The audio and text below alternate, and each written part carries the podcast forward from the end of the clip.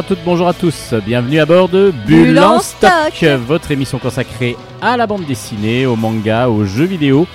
C'est Steven au micro et nous sommes ensemble pour plus d'une heure afin de vous présenter des mondes graphiques inconnus pour l'instant de nous et de vous aussi, mais que nous aimons surtout découvrir et partager avec vous.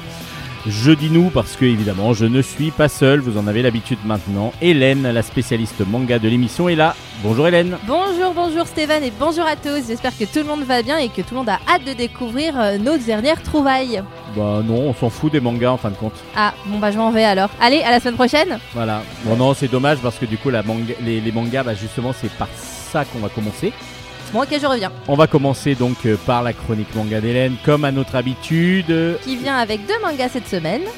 avec de manga. Ensuite, on enchaînera sur l'interview BD, euh, un- une, adaptation d'un auteur très très euh, voilà, d'un auteur très très connu. euh, qui petit à petit se met en BD, dirons-nous, entre guillemets.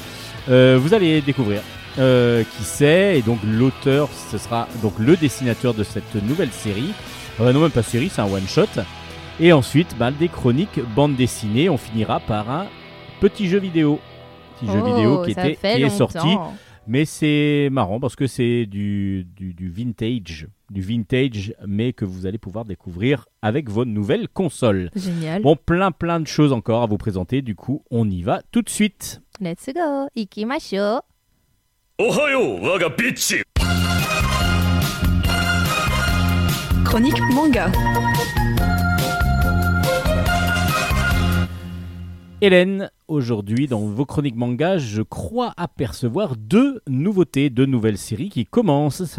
Et oui, tout à fait. Qui, Qui, commencent. démarre. Qui Je commence. sais pas pourquoi je, euh, je, sais pas, je ne sais pas. Ce sont en effet deux séries qui viennent de démarrer, deux tomes 1 sur des shonen. On est dans des univers très euh, manga d'aventure, euh, un peu pour, euh, enfin pour garçons, même si ça peut plaire aux filles. On va pas en redébattre, mais voilà, manga shonen euh, pour un jeune public, tous les deux très sympas. Et je vais commencer tout de suite par la sortie de chez Glénat par euh, un certain Kirigunchi. Ça s'appelle Dear Call.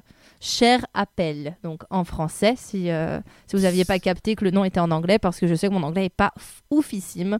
Voilà, voilà. De quoi nous parle Dear Call Ça nous parle d'un euh, jeune garçon qui s'appelle Sanso, qui vit depuis euh, toujours sur une, euh, sur une île où il n'y a pas grand-chose, un peu coupée du monde. Elle n'apparaît même pas sur les cartes, sur les cartes des autres pays, en fait. Donc il vit là tranquillement, un peu. C'est un, jeune orphelin. Il est pris sous, pris en charge par la, la chef de l'île, qui est également une, une espèce d'aubergiste ou de tavernière. En tout cas, elle travaille dans un restaurant. C'est elle le nourrit, euh, elle le nourrit gratuitement depuis qu'il est tout petit, même si elle fait semblant de lui dire non mais tu me rembourseras un jour et tout, mais en vrai, elle s'est elle s'est un peu attachée à cet enfant comme euh, Comme si c'était le sien. comme si c'était le sien, même si lui il fait sa vie de son côté, il vit pas vraiment chez elle. En tout cas, elle prend soin de lui et Sanso n'est pas seul, il a toujours été accompagné de deux animaux bien particuliers. Un c'est qu'il a appelé Moon pour le premier. Moon c'est une espèce de de, tigre blanc ou alors de panthère des neiges. C'est un peu euh, plutôt un tigre blanc, je dirais, avec euh, une lune. Il est assez gros, il a une lune sur le front, d'où le nom de Moon que euh,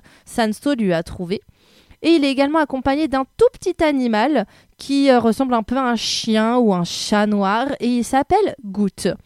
G-O-O-T.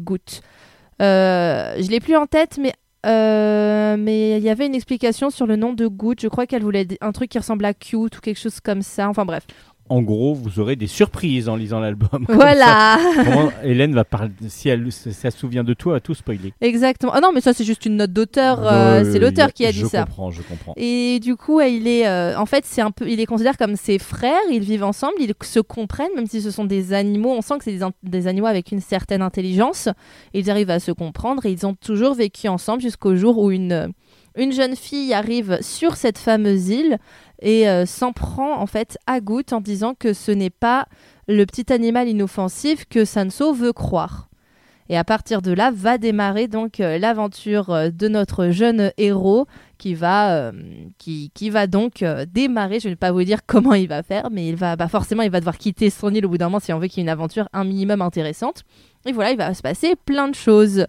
Euh, et ça va, sa vie va être complètement bouleversée. Lui qui ne connaît rien au monde, c'est vrai que ce qui est marrant, c'est de voir euh, ce héros naïf qui ne sait pas du tout dans quoi il a mis les pieds, euh, ni à quoi ressemblent les autres pays en dehors de son île.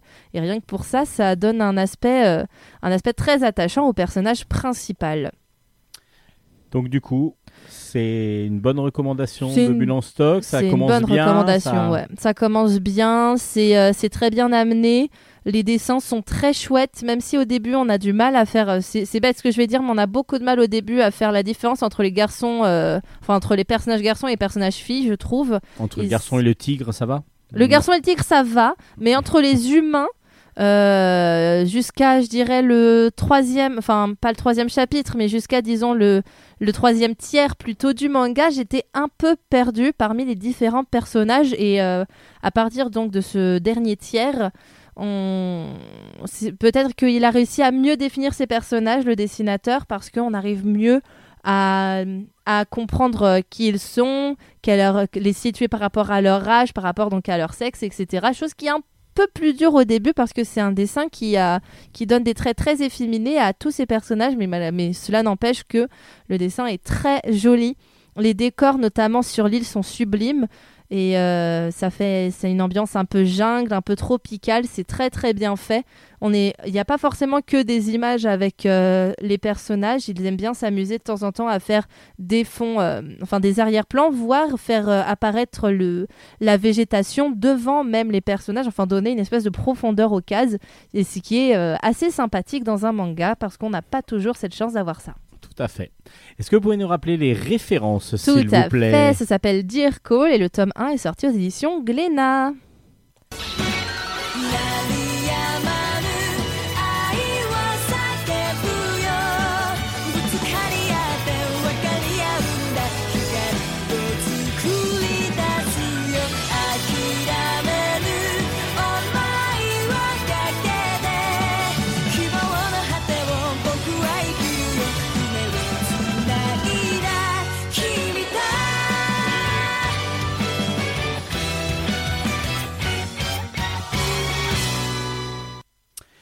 Vous êtes toujours dans la rubrique manga de Hélène, donc Bulle en stock, évidemment. Et elle nous a promis un deuxième manga, un deuxième ou premier tome d'une série, que peut-être longue, peut-être courte, on ne sait pas encore. Non, c'est pas Ça encore. s'appelle Ça s'appelle Tetsu et Doberman. C'est écrit par Tsutomo Ono et le tome 1 est sorti aux éditions Doki Doki. C'est également un shonen. donc un, un roman, enfin un manga d'aventure. Un manga d'aventure, tout à fait, avec ah, pour personnage principal un jeune garçon, parce que c'est souvent le cas dans les, euh, dans les mangas shonen.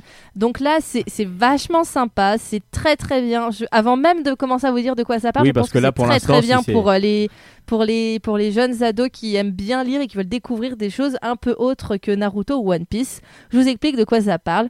Nous avons donc le jeune Tetsu, qui, euh, qui est un orphelin. Beaucoup d'histoires d'orphelins. J'ai pas fait exprès, je viens de tilter.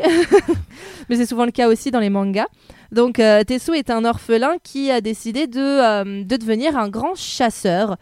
Euh, les chasseurs sont des, sont des personnes qui appartiennent à une espèce de guilde et ils sont toujours accompagnés d'un limier. C'est-à-dire un, Un détective. un non non un Ah non, humanoïde un humanoïde à tête de chien. Ok, d'accord. Donc parce que du coup, c'est pas du tout le limier que nous on connaît. Non.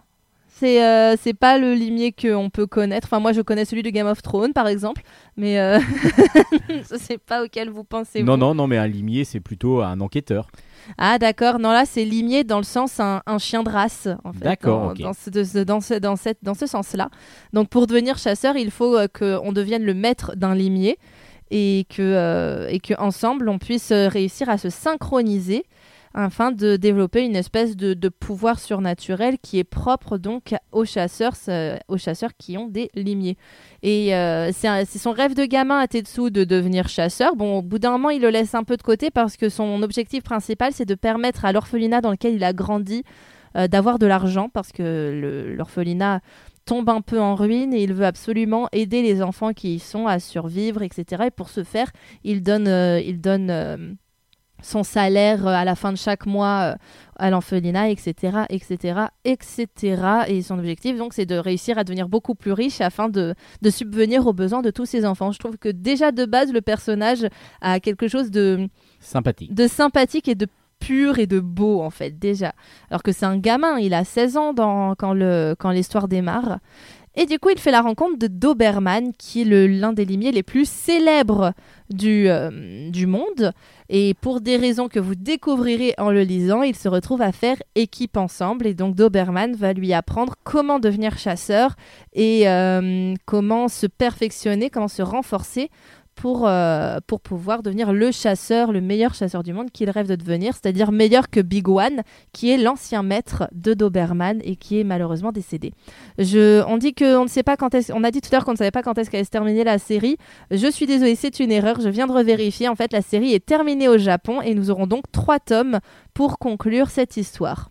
D'accord, ok, très bien. Les mangas sont euh, relativement épais, donc même si ça ne sera qu'en trois tomes, je pense que l'histoire sera quand même assez euh, approfondie, disons, pas trop, euh, pas trop gâchée sur la fin. Je l'espère en tout cas, comme c'est souvent le cas malheureusement pour les séries trop courtes. Mais en tout cas, celle-là, elle commence sur les chapeaux de roue, ne serait-ce que par sa qualité graphique qui est topissime. C'est très marrant de voir du coup ces humains accompagnés de ces énormes, armoires à glace à tête, à tête de chien.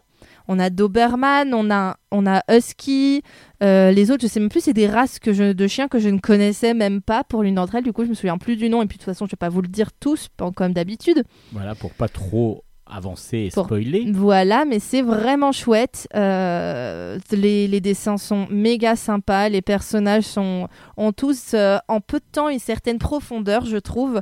Et le rythme est, le rythme est, est, vraiment, est vraiment fort.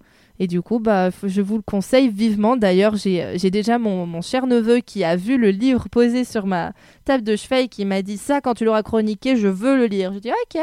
Donc, euh, et, je confirme, c'est tout à fait adapté à un jeune garçon de 12-13 ans et puis même à un adulte qui a envie de lire un manga un peu, euh, un peu tranquille, un peu d'aventure. C'est, euh, c'est, je vous dis, le rythme est, est très bien tenu et euh, les dessins sont top et j'ai beaucoup aimé ce manga. Et ça donc donne envie, comme disais.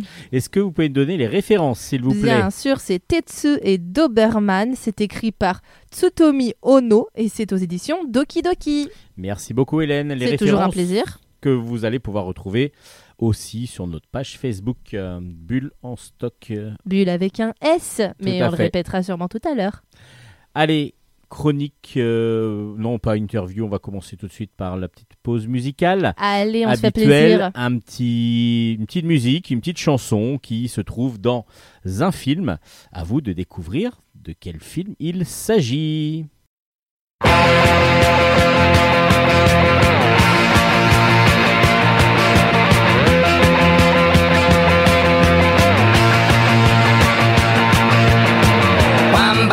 Ça se place, j'ai sur mon lit à bouffer sa langue en buvant mon whisky quant à moi, peu dormi, vie débris, mais j'ai dû dormir dans la gouttière où j'ai eu un flash. En quatre couleurs. Allez hop, un matin, une louloute est venue chez moi, poupée de cellophane, cheveux chinois, un sparadrap, une gueule de bois. A bu ma bière dans un grand verre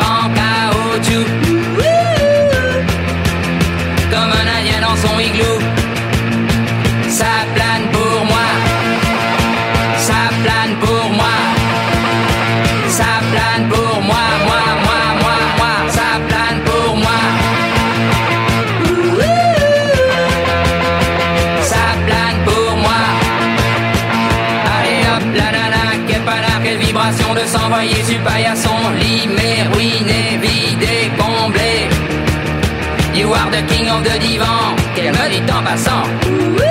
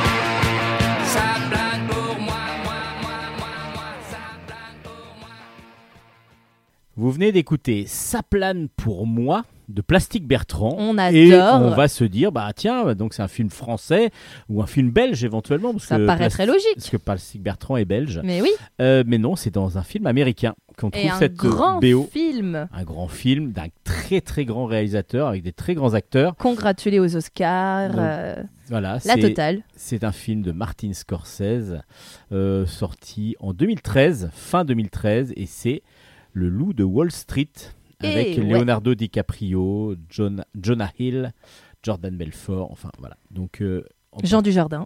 Jean Dujardin qui est dedans aussi. Oui. Donc le Loup de, de Loup de Wall Street, eh ben il y a sa plane pour moi dedans. Et ouais, Si vous l'avez pas vu, ça surprend. ça spoil un petit peu, et puis bah, si vous l'avez vu, vous vous en rappelez sûrement. Allez, on passe maintenant à l'interview bande dessinée. Interview BD.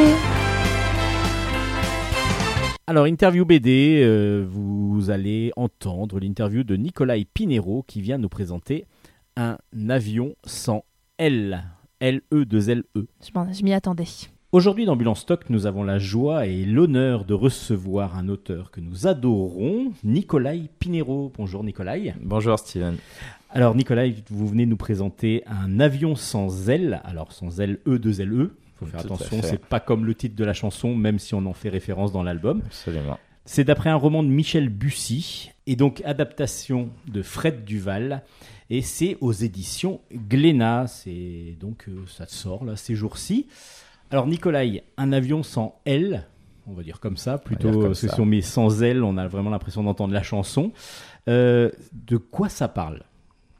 Alors, euh, donc euh, cette, cette histoire, euh, c'est une, histoire à tiroir, à rebondissement. C'est une histoire pour ceux qui connaissent les romans de Michel Bussy. C'est c'est vraiment une histoire à la Bussy, donc qui est pas forcément, qui est très agréable à lire et très prenante. Et, et on pense que la BD le sera aussi, mais c'est pas facile pour nous quand on doit la quand on doit la résumer. En gros, c'est l'histoire d'une enquête qui part d'un fait divers tragique. C'est un accident d'avion qui a lieu dans les montagnes du Jura, où tous les passagers euh, décèdent et euh, dans une grande explosion. Ça, c'est, je vous dévoile rien de, il n'y a pas de spoil, c'est vraiment les premières pages du bouquin. Et euh, et par euh, miracle, euh, il y a un, bébé qui euh, se trouve qui est le seul survivant de ce crash d'avion. Sauf qu'il se trouve que dans l'avion, il y avait deux bébés qui, qui étaient présents. Et l'enquête va chercher à savoir quel est le bébé. parce que alors donc les deux bébés appartenaient l'un à une famille plutôt riche de la région parisienne, même même très riche de la bourgeoisie industrielle de la région parisienne. L'autre bébé appartenait à une famille prolétaire de la côte normande. Donc il y a une espèce de de, De dualité. tout à fait, tout à fait. Un truc, euh, un sous-texte sociologique comme ça qui, qui vient un peu encore plus complexifier la chose. Et alors là, on se demande, mais alors, il y a des tests ADN, euh, il y a des, il y a l'âge du bébé, il y a des les fringues, tout ça. Comment ça se fait qu'on n'arrive pas à savoir euh, euh, à qui appartient euh, le bébé? Et bon, voilà, je- évidemment, je vais vous laisser euh, aller voir dans la BD comment ça se passe parce qu'il y a des réponses à tout ça et, et même une réponse évidemment à la fin euh, au mystère, euh, au grand Voilà. mystère. Parce que du coup, c'est évidemment deux, deux, deux petites filles qui sont, qui sont, enfin même pas deux petites filles, deux petits bébés mais Ouais. féminins. Euh, donc ça aurait pu être ou l'un ou l'autre. Donc les grands-parents veulent récupérer évidemment la, la petite fille en se disant bah c'est c'est ma petite fille, non c'est la nôtre. Et puis si on peut quand même parler juste des tests ADN parce que c'est la, c'est l'époque qui veut ça. Voilà, c'est qu'à l'époque ça n'existait pas. C'était au début des années 80 Voilà, et le que les tests ADN c'est vraiment plutôt Mm. fin des années 80 que ça a commencé à fonctionner, à être ce- Mm. plutôt sûr. Et donc du coup c'est pour ça que c'est vrai que moi dès le début de l'album je me dis ben pourquoi Mm, mm. ça n'est pourquoi on fait pas tout de suite un test ADN on en a la... il y a juste cette Ouais. réponse là qu'on peut se Ouais, peut ça, ça, on spoiler peut, on entre on guillemets peut le dire. Et d'ailleurs, le, le récit se passe, alors parce qu'il y a, c'est une temporalité, euh, elle aussi, euh, euh, un peu sophistiquée. Donc, il y a le temps du crash, et puis il y a 18 ans plus tard. Donc, quand le bébé, la euh, fille euh, bébé est devenue euh, une jeune fille de 18 ans qui s'appelle Lily. Et, et on la suit dans ses pérégrinations dans Paris. On retrouve le détective euh, qui est assez mal en point après ses 18 ans d'enquête euh, infructueuse, etc. On retrouve ces personnages à la fin des années 90, donc c'est une autre époque. Et c'est effectivement une époque où les tests ADN existent déjà, mais à cause de la... Bon, pour, pour des, sans, entrer dans les... il y a pas mal de choses Mais, qui vont euh, se passer Ils, les- ils interviendront à un moment donné, mais, mais, mais voilà, l'histoire, l'histoire suit son cours au-delà, de, au-delà des années 80 et, et avec plein de rebondissements. et parce que du coup on va suivre les deux familles aussi euh, un petit peu chacun dans, dans son coin mais en Mm. même temps toujours liés par cette histoire et puis la temporalité on peut en parler parce que c'est pas on a peur quand c'est comme ça des choses intemporelles dans une BD on se dit est-ce qu'on va s'y retrouver? Moi à la lecture je m'y suis retrouvé mais de façon Ouais. très facile alors du coup, est-ce qu'il y a justement quand on travaille une, une histoire avec de la temporalité comme ça, est-ce qu'il y a vraiment des règles à respecter? Il y a un Ouais, découpage un peu précis, des, des, des, petits, des petites choses? On sait que quand on, fait dans- quand on est dans un rêve, on peut éventuellement jouer avec Ouais, le voilà, côté flou euh, du rêve, mais là c'est plus difficile. C'est vraiment les dates qui vont jouer. Ouais, ouais, voilà, il faut que ce soit. euh, bon, c'est, là, il faut rendre hommage au travail de, de, de Fred, euh, de Fred Duval, le scénariste, qui a fait donc cette adaptation euh, et qui s'est attaqué à ce gros morceau qui est, qui est ce bouquin, qui est donc euh, très compliqué à, transformer comme ça en BD. Effectivement, le, premier défi, c'est de pas laisser le lecteur euh, sur le, sur le bord de la route. Quoi. Il faut que, il faut qu'il comprenne ce qui se passe. Mais alors, euh, quand on se dit, bon, alors comment, on va rendre, ça compréhensible? Alors, il faut pas que ce soit didactique, il faut pas que ce soit chiant. Donc, voilà, c'est vraiment un exercice d'équilibriste comme ça que, Fred a mené de, main de maître parce qu'il est pas, il en est pas à son, à son coup d'essai.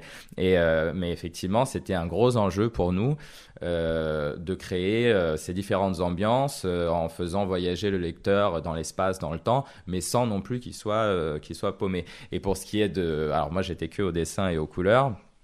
Donc j'ai joué, on joue un peu avec des, des ambiances, des atmosphères. C'est quand même entre le début des années 80 et la fin des années 90, il y a quand même ces deux mondes euh, différents. Les vêtements sont différents, les voitures sont différentes. Donc il y a toute. Il y a Disney qui est différent. Et voilà, il y a Disney y a qui, Disney qui- que l'on voit à un moment pas. donné. Ouais, ouais, voilà. Et on le voit en construction, en tout cas une partie. euh, Absolument, ouais, ouais, ouais. Et on voit le. Euh, c'est voilà, c'est des éléments comme ça qui permettent, qui peuvent faire qu'on se, repère dans le temps, et puis l'ambiance en général, et puis il y a les personnages qui vieillissent, ce qui est euh, euh, pour un dessinateur un, un défi, un beau défi technique et même plus que technique, même sensible. C'est-à-dire comment est-ce qu'on fait que le personnage vieillit, que le lecteur puisse y croire, quoi, que ce soit un vieillissement réaliste, pas comme dans un film mal fait où on a l'impression qu'on leur a mis une, des cheveux blancs et des fausses rides, que ce soit vraiment euh, qu'on y croit, et en même temps que le personnage garde euh, ce qui est son, son sa personnalité, son essence, quoi. Que ça, parce qu'on vieillit, on reste la même personne. Donc voilà, donc il y a tous ces enjeux qui étaient liés au passage du temps euh, dans la BD. Et ça fonctionne. Ça fonctionne. Bah, Alors, quand même, une petite recommandation pour les lecteurs. Suivez bien les dates, parce que les, il y a quand même des dates en début de, des fois Oui, de, oui, de- voilà, de- de ouais. pages qui vont vous mettre quand même sur la voie. Mais euh, il y a aussi, bah, du coup, une recherche graphique obligatoire de tout ce qui est, ben, les, le- tout ce qui est euh, années 80. Ouais.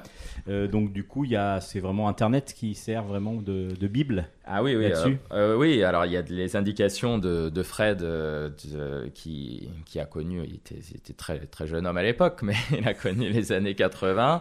Euh, moi, Vous début- aussi, mais vous êtes né au milieu. Donc, ouais, moi, je, moi, je, ouais, je m'en, m'en souviens pas si bien que ça. En tout cas, les années, au début des années 80, j'étais pas là, mais, mais oui, oui. Donc, il y a les indications qui sont dans le scénario et dans le bouquin, et il y a euh, évidemment euh, Internet euh, qui est, devenu un outil indispensable de, recherche pour ce genre de pour ce genre de choses. Et puis, mais il y a aussi les années, là, donc ça se passe en 98, la, la partie plus actuelle, plus récente de l'histoire. Et mais 98, c'est déjà, il y a, c'est c'est déjà de l'histoire ancienne, quoi. c'est ça. Alors pour, pour moi, moi, je, je- je- pour le coup, je connais. Et mais euh, pour autant, l'idée qu'on s'en fait n'est pas forcément. Donc, euh, donc euh, même pour ça, il y a eu des recherches. Et puis avec avec Fred Duval, on s'est vraiment amusé à, mettre surtout pour 98 d'ailleurs, qui est un peu plus récent. En plus, c'est une année qui est pas anodine. Il y avait la Coupe du Monde, etc. Bon, Ah, on jamais entendu parler. voilà, bon, c'est de, de sinistre mémoire pour nous autres Brésiliens, mais j'ai été bon joueur. oui, euh, bah oui. Voilà.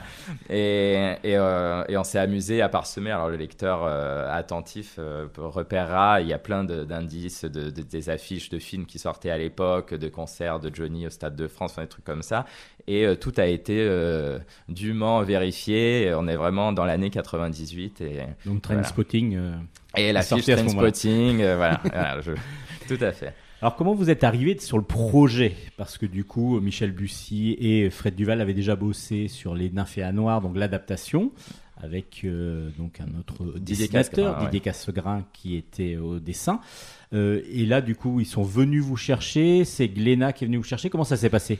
Euh, c'est Fred qui est venu me chercher. Euh, il cherchait euh, tout simplement un, un- un dessinateur pour ce projet. Le projet existait déjà parce que les Nymphéas a connu un, un succès euh, mérité et, et- et donc euh, c'était sûr qu'ils allaient faire un avion sans elle et chercher le bon dessinateur pour ça. Et alors Fred, euh, moi j'étais pas parce qu'on se connaissait pas, mais si on m'a bien raconté l'histoire, il s'est vu offrir euh, à son anniversaire par un dessinateur avec qui il travaille et il s'est vu offrir La Pas la Nuit qui est euh, qui était l'album qu'à l'époque je venais de sortir euh, Chez Sarbacane. chez Sarbacane voilà et, et il a vu les dessins ça lui a plu et donc il m'a contacté dans un premier temps, j'ai dit non parce que j'étais dans une période. Enfin bon bref, c'était pas, j'étais pas sûr de pouvoir m'engager sur un pro- projet comme ça. J'ai très vite senti que c'était un projet. C'est pas un truc qu'on fait euh, comme ça sur un coin de table. Euh, C'est vraiment un gros, un gros bouquin. euh, Oui, il y a et- plus de 150 pages quand même. Ouais, ouais, ouais, ouais, voilà. la, Donc, B- du la coup, BD euh, en fait 172 très exactement et, et, et, assez dense. Et donc, euh, voilà. Donc, donc bref, il m'a fallu un petit temps de, de réflexion. Puis j'ai fini par, par me dire que, que ça semblait quand même pas mal cette affaire. Et puis euh, après ça, il y a eu euh, des allers-retours avec Glénat parce que pour un gros projet comme ça, euh, bah, l'éditeur veut s'assurer d'avoir trouvé le bon dessinateur. Ce qui est ce qui est normal et, et donc il faut jouer le jeu quoi donc il y a eu voilà une période de de, de tests de recherche de personnages de discussions etc et puis finalement on s'est embarqué dans cette aventure Avec l'aval de Michel Bussy, je crois.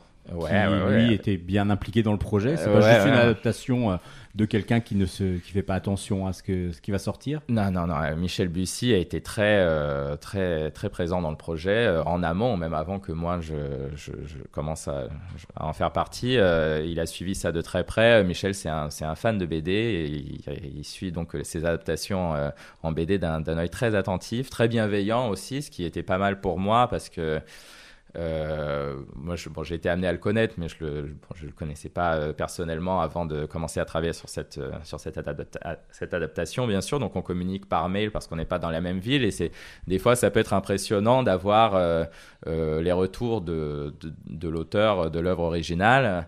Euh, on se dit toujours, bon, après tout, on est en train de s'approprier euh, des personnages qui ont été créés par lui. C'est comme si on lui empruntait un peu son, son univers euh, pour le temps d'une adaptation pour en faire quelque chose à nous. Enfin, c'est un exercice euh, qui peut être périlleux et pour peu que l'auteur soit euh, pointilleux ou ne soit pas euh, d'accord avec les choix qui sont faits, j'imagine que ça peut aboutir à une impasse, ce qui, Dieu merci, ne m'est jamais arrivé. Et là, avec euh, avec Michel Bussy, c'était vraiment, c'était des échanges super fluides, super sympas, où il se gênait pas pour dire quand il n'était pas d'accord avec un truc, mais mais mais ça a été très productif. Et d'ailleurs, la BD, d'une manière générale, a été faite vraiment de manière collective. Je cite aussi euh, Cédric euh, Ilan, qui est notre éditeur, euh, qui a suivi ça de très près. Et, et il y a eu vraiment beaucoup d'allers-retours et les décisions, certaines, certaines décisions incombent aux dessinateurs ou aux coloristes, mais beaucoup d'entre elles étaient prises de manière vraiment collégiale et démocratique, à coup d'email échangé.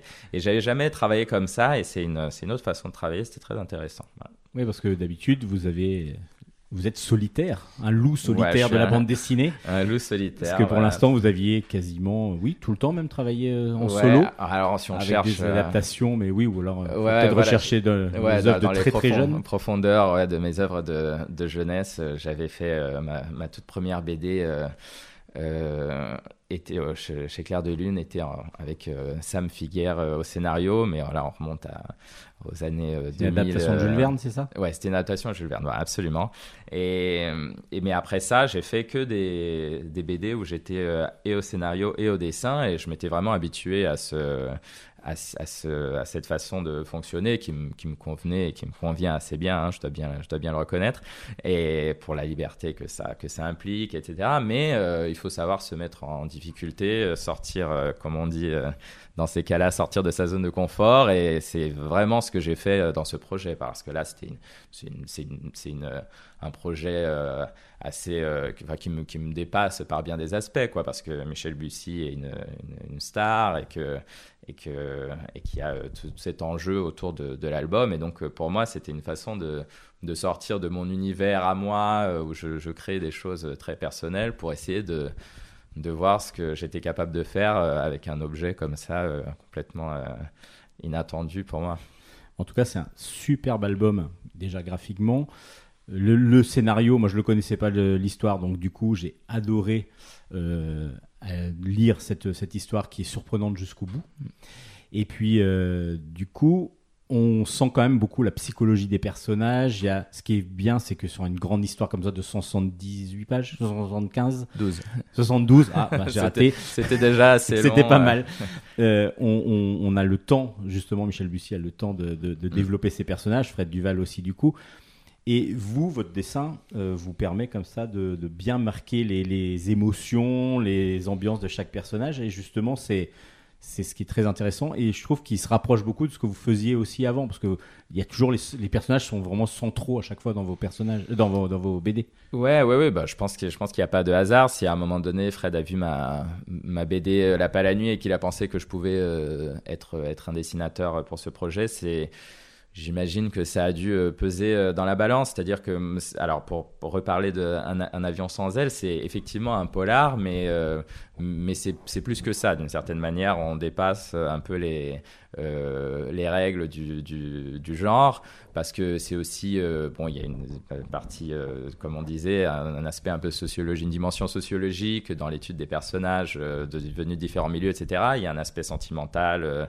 Et, effectivement euh, quelque chose de, très psychologique euh, psychologisant euh, comme ça au meilleur sens du terme. C'est à dire que chaque personnage a, ce- sa complexité a une certaine épaisseur etc ce qui fait que c'est c'est vra- c'est vraiment un récit très riche de ce point de vue là aussi et moi effectivement comme vous disiez moi c'est c'est ce qui c'est ce qui m'amuse le plus et donc c'est ce qu'on retrouve euh, souvent euh, dans mes BD c'est euh, c'est le fait de développer des personnages aussi bien dans l'écriture des, des, des caractères, dans l'écriture des dialogues, etc., mais aussi dans le dessin, dans la façon de, de, de recréer euh, les expressions, etc. Bon, c'est vraiment c'est ce qui me c'est ce qui me m'enthousiasme le plus quand j'attaque un projet. Et là, de ce point de vue-là, j'ai été vraiment servi parce que c'est une, une BD chorale, hein, comme on pourrait dire un film choral. Il y a vraiment une galerie de personnages, tous euh, haut en couleur, et j'ai vraiment eu de quoi faire.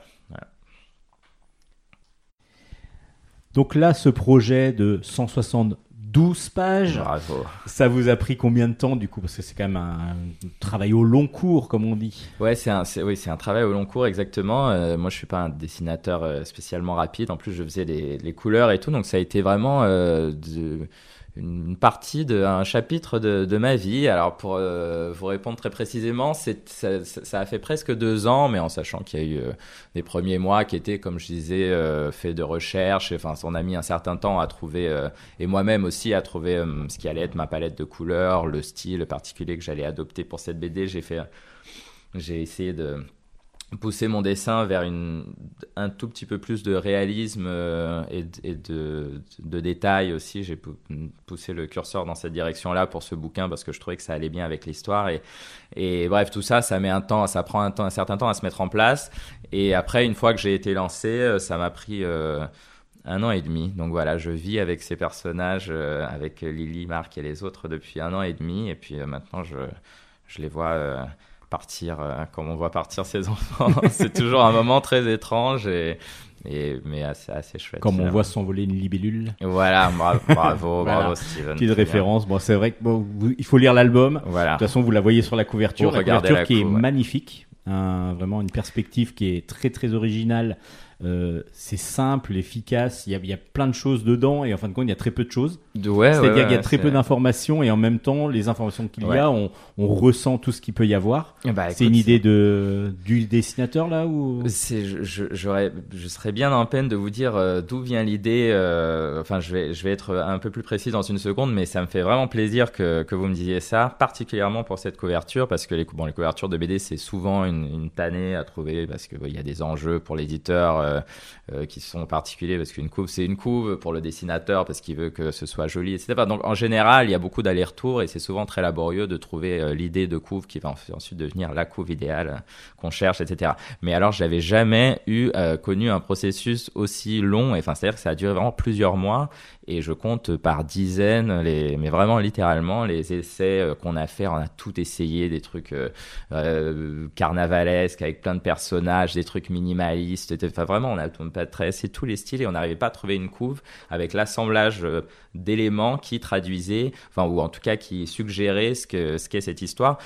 Et, parce que c'est un récit à la fois, comme on, disait, très, très, très compliqué. Donc, euh, c'est difficile de le résumer sans le, sans le caricaturer et sans le dénaturer. Donc, voilà, ça a été vraiment un travail de, de longue haleine, cette couverture. J'avais jamais connu ça. Et quand on a trouvé ça, alors je rends hommage euh, à l'équipe de graphistes de, de, de Glénat qui nous ont euh, vachement aidés dans le, dans le, dans le, dans le, Processus. dans le processus. Ouais, là aussi, c'était vraiment un travail euh, euh, collectif et j'étais vraiment euh, ravi d'être épaulé euh, pour ça parce que c'est bon, les, les dessins sont, sont de moi, mais l'idée euh, n'était pas de moi. Je saurais plus, enfin, entre l'éditeur, le scénariste, qui a donné le germe de l'idée qui a abouti à cette couverture. Mais en tout cas, euh, ça a été un processus collectif. euh, chacun a joué sa part et on était tous euh, très contents quand on est quand on est arrivé à cette euh, à cette couve qui en plus euh, apparemment plaît. Donc euh, donc ça a valu la Bah, peine. Mais Bah, elle est vraiment originale, elle est troublante, on... elle est belle, tout simplement déjà. La, la- la- Lily euh, sur la couverture, elle est magnifique. Mm. Et, et- et du coup, elle est en même temps, on se demande ce qu'il ce qu'il y a et on a juste qu'une envie, c'est de, de l'ouvrir quoi. Ouais, ouais, et de les lire. Et c'est vraiment fait pour ça. Et Bon bah c'est l'idée. Alors, si vous voulez, si vous connaissez Michel Bussy, vous allez adorer parce que l'adaptation, je pense, est vraiment très fidèle et très bien faite. Si vous connaissez pas Michel Bussy, bah, vous allez adorer parce que du coup là, vous allez être Ah surpris ouais, jusqu'au bout. découvrir. Vous allez adorer le dessin de Nicolas Pinero, mais ça on le connaissait déjà. si vous avez écouté les anciens bulles en stock, on présentait euh, Bibo Ballet et puis euh, La Pas la Nuit en particulier. Et puis, ben, Nicolas Pinero, il va faire quoi maintenant? Est-ce qu'il va prendre justement son envol et repartir tout seul un petit peu ou il va continuer en équipe? Ouais, bah alors pour le pour le prochain projet qui en est assez balbutiement vraiment, donc ça va être difficile de d'en dire euh, beaucoup, mais euh, mais je redeviens un loup solitaire euh, pour reprendre votre expression, Steven, que je pense que je vais utiliser. Euh, dorénavant parce qu'elle me plaît bien. Euh, et, et je- voilà ce sera un projet beaucoup plus personnel euh, et mais encore une fois j'en- suis au tout début donc c'est un peu tôt pour pour en parler. Mais mais en tout cas cette cette aventure qui a été l'adaptation d'un avion sans aile c'est comme je disais quelque chose de vraiment très nouveau pour moi et ça m'a donné envie de de ne pas être à chaque fois un loup solitaire. Je pense que je pense que on peut on peut faire les deux peut-être Bah oui, ça peut, ça fonctionne en tout cas parce que ayant lu les anciens albums et ayant lu celui-là, ça fonctionne. On retrouve super. la patte de, du dessinateur que l'on adore. C'est une grosse, grosse recommandation de Bulle en stock, vraiment un pur chef-d'œuvre, euh, je trouve. Un one-shot qu'il faut vraiment euh, lire parce que c'est intelligent, c'est super bien écrit et superbement bien dessiné. Ça s'appelle donc un avion sans aile. Je, je fais la liaison volontairement. Je ne fais pas Mm. la liaison volontairement pour ne pas confondre avec le- la chanson. C'est d'après Michel Bussy. euh, avec une adaptation de Fred Duval et donc c'est Nicolas Pinero au dessin, euh, au pinceau graphique cette fois-ci, Euh, tablette graphique, Tablette et non graphique. pas euh, Mm, mm. au dessin absolument à l'encre. Mais en tout cas, si vous le rencontrez en dédicace, je pense qu'il il sortira pas sa tablette graphique, il sera plutôt en. Non, non, À- ce à sera, l'encre. ce sera pas des pixels, ce sera de l'encre sur papier.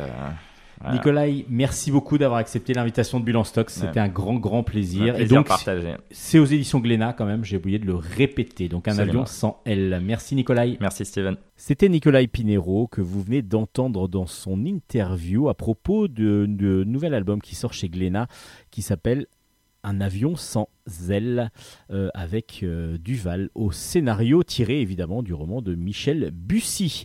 Allez, on passe maintenant aux chroniques bande dessinée.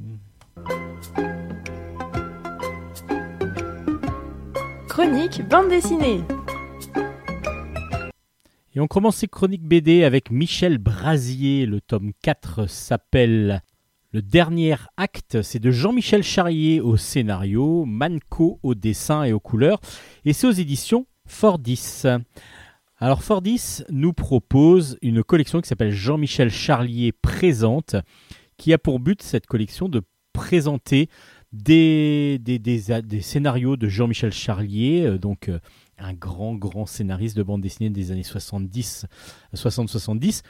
Alors, soit des albums qui n'ont jamais été euh, publiés et donc, du coup, qu'ils adaptent, ils adaptent des scénarios avec des dessinateurs pour pouvoir euh, avoir le maximum de Jean-Michel Charrier, ou alors des séries qui sont épuisées, des albums épuisés. Et là, du coup, on nous parle de Michel Brasier. Il y a quatre tomes qui forment une série. Michel Brasier, euh, c'est euh, un mercenaire qui vit euh, en Afrique du Sud, qui s'est un peu rangé. Il a une plantation et du coup, il y a un incendie criminel dans sa plantation. Donc Michel, Michel Brasier, oui, est donc euh, rejoint par un de ses amis qui s'appelle Théo Ndaka. Et Théo est lui leader de l'opposition au président Mutawamba euh, en Afrique du Sud. Donc, Michel Brasier va, accompagné de son ami, essayer de, mettre à mal bah, ceux qui ont détruit sa plantation et aussi ben, d'aider son ami à- à gagner les élections contre le président Mulike, qui est plutôt euh, dictatorial, directement, dirons-nous, sa façon de, diriger le pays. Et du coup, euh, il, est, euh, il, tombe dans un piège, un piège d'un homme d'affaires, Michel Brasier, qui veut le faire récupérer des diamants.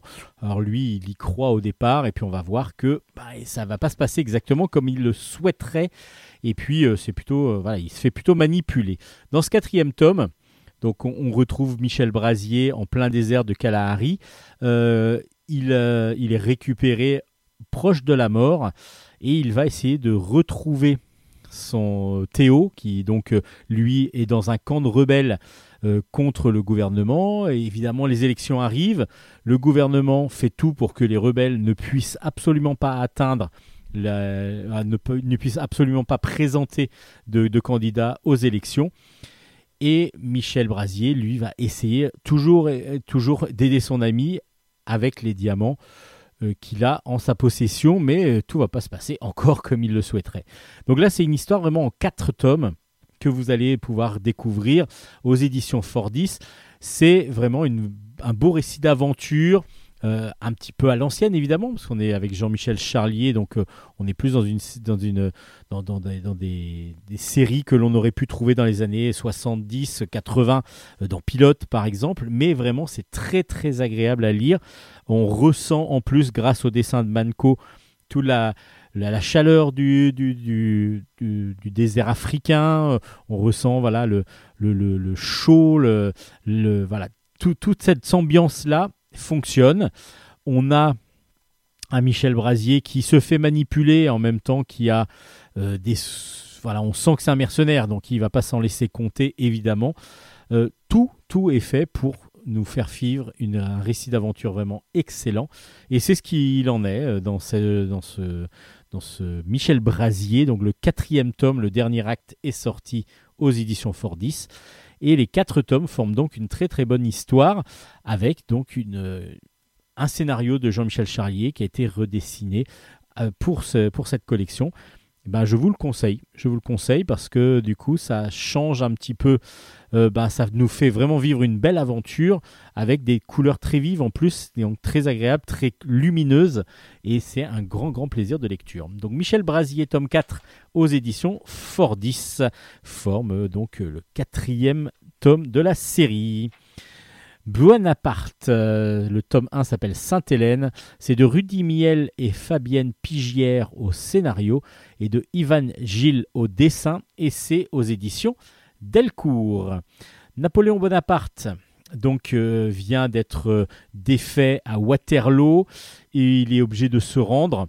Euh, et il va donc se rendre aux Anglais qui vont le prendre en charge afin de l'amener vers sa dernière destination, pense-t-on, enfin on va le savoir après de, toute façon, qui est Sainte-Hélène. Donc il va être en exil à Sainte-Hélène, il va devoir rester, il est prisonnier à Sainte-Hélène. Il est prisonnier de guerre, il est embarqué sur un bateau, euh, mais il y a plusieurs choses qui vont se passer. Alors, plusieurs choses qui vont se passer, oui et non. C'est-à-dire qu'on va revenir déjà sur la capitulation de, et le fait de se rendre de Napoléon euh, sur, euh, sur le bateau. Et on va donc revenir par des flashbacks en arrière. Et puis, on va aussi comprendre que c'était quand même un homme assez important, manipulateur, qui arrivait à, à vraiment, vraiment euh, donc, euh, amener les gens à, le- faire faire ce qu'il voulait parce qu'il va réussir un petit peu à pas créer une mutinerie, mais en tout cas à, se mettre une partie de, des gens qui sont sur le bateau, des marins qui sont sur le bateau à, sa botte. Et puis il va surtout pouvoir donner, euh, à un certain moment, on va trouver des pièces d'or qu'il aurait trouvées. Mais ces pièces d'or sont où? Bah, C'était un trésor qu'il aurait trouvé en Égypte et qu'il aurait caché.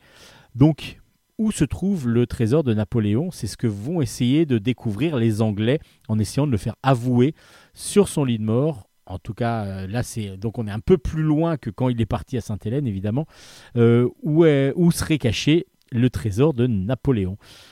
Du coup, ben, il y a plein de flashbacks, mais on s'en sort très très bien. On s'en sort très bien parce qu'on arrive à suivre euh, le, déroulé du scénario.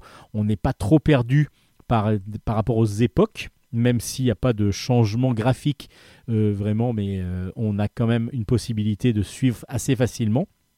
Le dessin de Ivan Gilles euh, est vraiment un dessin réaliste qui fonctionne très bien pour ce type d'histoire historique. Et du coup, ça reste une aventure parce qu'on est quand même sur une chasse au trésor qui va commencer dans le deuxième tome plutôt, parce que dans le premier, pour l'instant, on est encore sur la découverte du fait qu'il y ait eu un trésor apparemment euh, découvert en Égypte lors de la campagne d'Égypte par, Bonaparte. Qu'est-ce qu'il en est?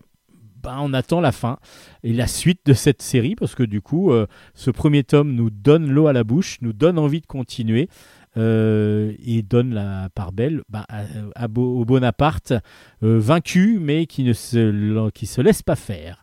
Et c'est plutôt intéressant de ce côté-là, avec évidemment les Anglais qui le considèrent comme aussi un militaire et donc qui, le respectent en tant que militaire et en tant que, en tant que, même, même perdant, euh, mais il, se, le respecte en tant qu'officier militaire important.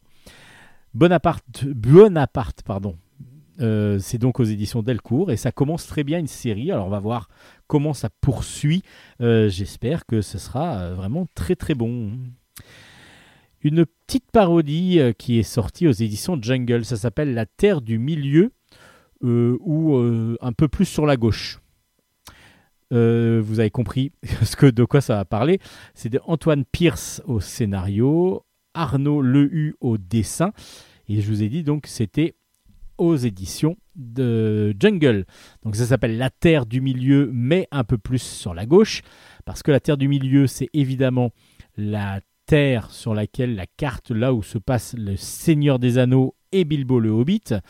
Et le Seigneur des Anneaux, bah, s'il en est question, évidemment, il va y avoir une parodie de, du Seigneur des Anneaux. Euh, vous allez avoir euh, tous les personnages qui vont être représentés, que ce soit Frodon, euh, Aragorn et ainsi de suite. Ils vont pas avoir les mêmes personnages, les mêmes noms, pardon. On va avoir Gandulf par exemple, Pimpin au lieu de Pipin évidemment. Il va y avoir Cérumen, euh, plein de personnes, tous les personnages que l'on connaît qui vont être parodiées. Et évidemment, on va avoir des scènes cultes, comme par exemple Gandalf qui tombe dans le gouffre d'Elm, euh, euh, qui, meurt, on a l'impression qu'il meurt, et qui va revenir en Gandalf le blanc au lieu de Gandalf le gris. Bah là, on va voir cette scène-là plusieurs fois parce qu'il va y avoir une chute à la fin différente. Euh, on va avoir quelque chose qui va se passer différemment. On va avoir Gollum évidemment. On va avoir l'anneau de Sauron qui va. C'est quand même le- la, communauté de l'anneau, c'est ça. Enfin, ils doivent détruire l'anneau que Sauron a créé pour pouvoir manipuler tout le monde. Et donc du coup, tout ça va être un peu mélangé parce que c'est pas dans l'ordre chronologique des, des, films ni du bouquin évidemment. C'est tiré aussi du livre. Euh, on est quand même plus sur le Seigneur des Anneaux euh, dans, dans, dans le système euh, de film plutôt, parce qu'on reconnaît plutôt les personnages en fonction des acteurs que l'on a vus dans les films. Et on va avoir donc un petit peu décousu, donc du coup pas dans un ordre précis, euh, tous les personnages avec des gags à chaque fois, en, quatre- en une page, on va avoir à chaque fois un gag. Alors je vous dis tout de suite, vous ne connaissez pas le Seigneur des Anneaux, vous n'avez jamais vu les films, ce n'est pas fait pour vous. Vous n'allez absolument pas comprendre. Il y aura très peu de gags qui vous seront qui vous concerneront parce que il n'y a pas de gags visuels euh, proprement dit. Euh, Alors les personnages sont drôles parce qu'ils sont caricaturaux, ils sont très cartoon et donc ça fonctionne. Mais vous n'aurez pas de gags euh, avec euh, je tombe, euh, voilà, je me relève à cause d'une peau de banane et tout ça. Il n'y aura rien du tout de ça. Il y aura quelques jeux de mots éventuellement ou pas mal de jeux de mots, mais à chaque fois tiré de cet univers du- du- des Seigneurs des Anneaux film. Et donc, si vous n'avez pas les références, en gros, bah, vous allez être complètement perdu. Et même moi, en ayant vu les films et en ayant les références, il y a quelques gags que je n'ai pas obligatoirement compris. Je me suis dit, tiens, là, je comprends pas pourquoi. Et du coup, bah, c'est parce que j'ai peut-être pas assez le, retour de, ce que, j'aurais dû voir dans le film. Il y a des choses qu'on a oubliées. Après, c'est trois heures à chaque fois, chaque film. Donc ça fait 9, euh, ça dépend, même ça peut être 3h30, donc entre 9 et 12 heures de film à se rappeler. Donc il y a quelques scènes évidemment qu'on a peut-être oubliées et du coup si les auteurs en font référence, bah, on est un tout petit peu bloqué. Donc du coup ça, cet avantage-là de nous faire rire lorsqu'on connaît bien l'univers et que l'on aime bien les parodies, et le désavantage de complètement mettre de côté tous ceux qui ne connaissent absolument rien à cette, à cette, euh, à l'œuvre originale. Donc du coup, les films de Peter Jackson. Si vous êtes fan du Seigneur des Anneaux, les films, bah, je pense que vous adorerez La Terre du Milieu, mais un peu plus sur la gauche. Les autres, ben vous inquiétez pas, il y aura d'autres albums que je vais vous présenter juste après cette petite pause musicale.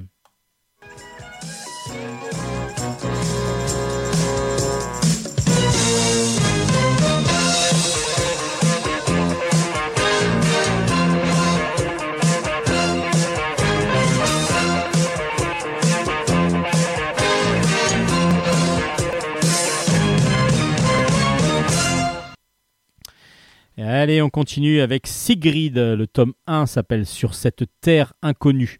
C'est de, David Chauvel au scénario, Patrick Pion au dessin, et c'est aux éditions Delcourt. Une aventure chez les Vikings, c'est ce que va nous proposer Sigrid. Et Sigrid, c'est original, mais c'est une Viking. Et une Viking, normalement, bah, ça ne reste pas sur l'eau, ça va plutôt rester au village.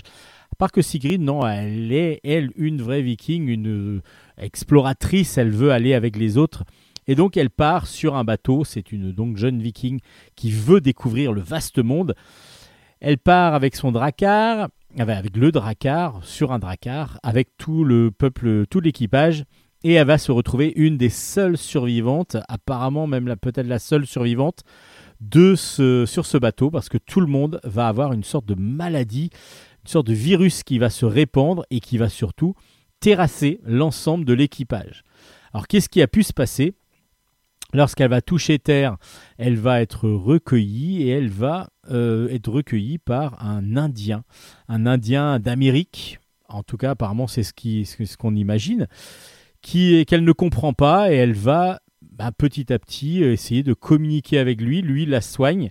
Ils n'ont pas du tout bah, d'affinité à la base parce qu'ils ne se connaissent pas, ils n'arrivent pas à communiquer.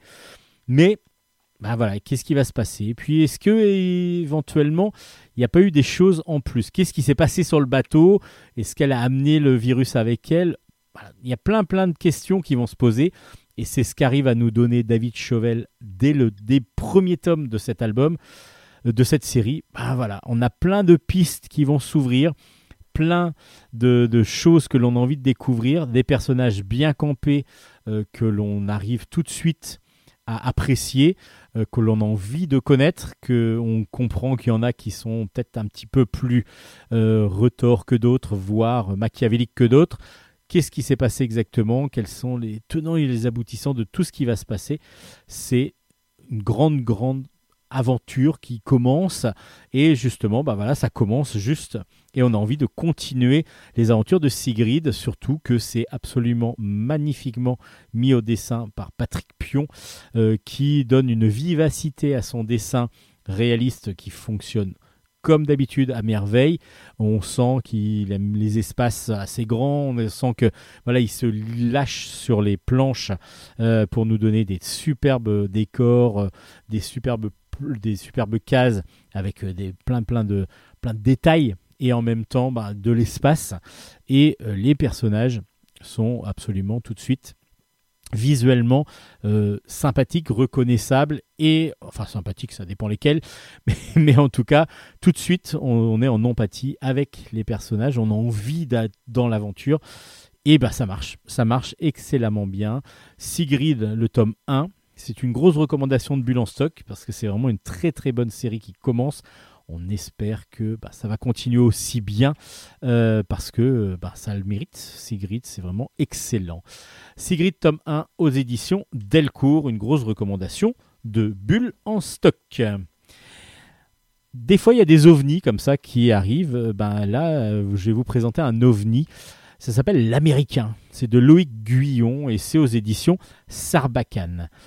L'Américain, euh, bah, dès le début de l'album, on ouvre l'album et puis on voit justement une, des- des planches en couleur. Alors, la planche est d'une couleur rouge, par exemple, et on va avoir une sorte de craie. euh, C'est dessiné à la craie. euh, On ne sait pas trop comment c'est fait, mais c'est super bien rendu, avec beaucoup de couleurs, que des couleurs vives. Et puis, on va suivre un personnage qui s'appelle justement l'Américain. Il a son t-shirt avec son drapeau américain. Il a un cigare, il est en train de conduire une grosse Cadillac. Et puis, euh, il va être attaqué, il va arriver à un endroit, il va y avoir des terroristes, il va... Il arrive dans une sorte de, d'immeuble et puis il va commencer à tirer sur tout le monde et à chaque fois il va réussir à tuer tout le monde parce que c'est l'américain quoi. C'est l'américain, c'est le, le plus grand, euh, c'est un bad boy et en même temps ben, il est là pour sauver l'Amérique. Donc c'est un vrai américain contre tous les dangers qui arrivent aux États, euh, à la- au- en Amérique. Et on se dit, ben voilà, ouais, si l'album c'est que ça, à un moment donné, bah, c'est complètement fou. C'est un gros, gros délire. Mais euh, on va se dire, bah, sur les 200 pages que compte l'album, ou peut-être un, peu moins, non, ça doit être à peu près ça. Donc 240 pages, même je suis en train de vérifier en même temps. Sur les 240 pages de l'album, ça va faire euh, un petit peu dense parce que du coup, c'est sur les 10-15 premières planches déjà. Il y a plein d'actions sur chaque case. En plus, il a une démarche euh, avec des grandes jambes qui font des grands pas parce que c'est l'américain, évidemment. Et en fin de compte, on passe ensuite à du dessin noir et blanc et on va suivre Francis. Francis, c'est un gars qui euh, vit avec sa copine, mais c'est pas un loser, c'est un écrivain euh, qui doit faire des scénarios, mais qui n'y arrive pas vraiment, donc il passe plutôt son temps euh, à boire des, bières avec ses potes. Un, mec qui, est humoriste, donc euh, qui, boit des bières avec lui, un pote, et puis un autre qui lui est, plutôt ben, dans un délire aussi avec lui, parce qu'ils sont tous les deux fans de l'américain. Et l'américain, c'est quoi? Bah, C'est une série. C'est une série qui a lieu tous les jours. Et tous les jours, il y a un épisode. Et eux, ces deux-là, Francis et son ami, sont fascinés par cette série qui date depuis plusieurs années et dont ils bassinent tout le monde avec. Ils ont tout le temps euh, euh, ce mot-là la bouche, l'américain. T'as vu l'épisode Comment il était trop bien Et en fin de compte, euh, c'est assez fou. Et du coup, il vit sa vie à travers cet Américain-là. Il fantasme autour de cette série. Il espère qu'un jour, il puisse devenir ami euh, ou devenir même carrément euh, l'Américain. Euh, et c'est vraiment une impression un peu bizarre de, que, cette, euh, qui, que nous donne cette, euh, ce Francis. Sa copine, elle, elle en peut plus et petit à petit, on sent qu'elle va lâcher l'affaire, qu'elle en a ras-le-bol, que lui n'écoute rien à part bah, justement ses volontés. C'est cette série qui, creuse, qui, qui, qui rythme sa vie et justement, ça rythme aussi, aussi l'album. C'est-à-dire que à la fin de la journée, lui, il va rentrer chez lui, il regarde l'épisode et nous, on va le voir dans l'album. Et c'est ça qui est super bien fait par Loïc Guillon, c'est, c'est que euh, il va y avoir les épisodes, on va avoir 3-4 épisodes dans l'album de l'américain. Vous imaginez bien qu'il gagne et puis qu'il tue tous les méchants. Mais, euh, et on va comme ça subir, entre guillemets, ce que ressent Francis. Et en fin de compte, c'est vrai que c'est assez jouissif parce que les planches de l'américain sont vraiment très bien faites. Les autres aussi.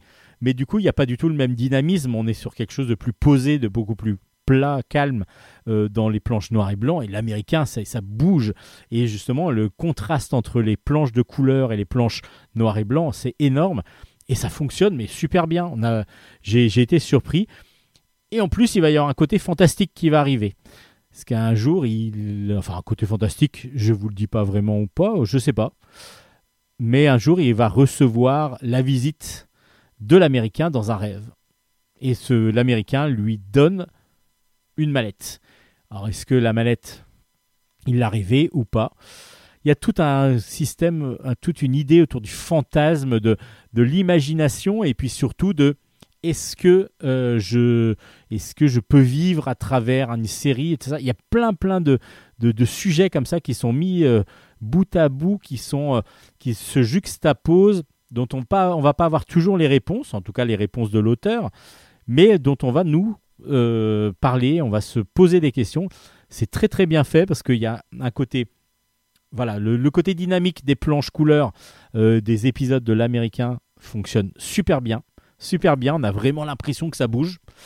Les planches noir et blanc plus posées, et ben on a l'impression justement que ça bouge pas et c'est normal parce que Francis lui il est quasiment toute la journée dans son bar ou dans son dans sa chambre, dans son lit pour pouvoir euh, normalement écrire, mais en fin de compte, il reste dans son appart pour regarder des cassettes VHS de, des épisodes de l'américain qu'il a enregistré. C'est une ambiance vraiment très spéciale. Il y a une dualité entre les deux parties de l'album. Ça fonctionne très très bien. Ça fonctionne très très bien. C'est original, c'est drôle. Euh, voilà, il y a plein de plein d'idées en plus qui sont qui, nous qui nous mettent qui, nous rentrent dans la tête, qui nous lâchent, font pas lâcher l'album jusqu'au bout. J'ai vraiment beaucoup beaucoup beaucoup apprécié et le traitement graphique et l'idée et euh, le scénario de cette euh, de cet américain donc s'appelle l'américain. C'est de Loïc Guillon au scénario et dessin et c'est aux éditions Sarbacane et c'est vraiment excellent. C'est une grosse recommandation de Bulle en stock on va partir maintenant dans un univers un peu plus glauque à la base qui nous paraît glauque enfin oui c'est pas glauque c'est un sujet de société un sujet de société s'appelle En toute conscience.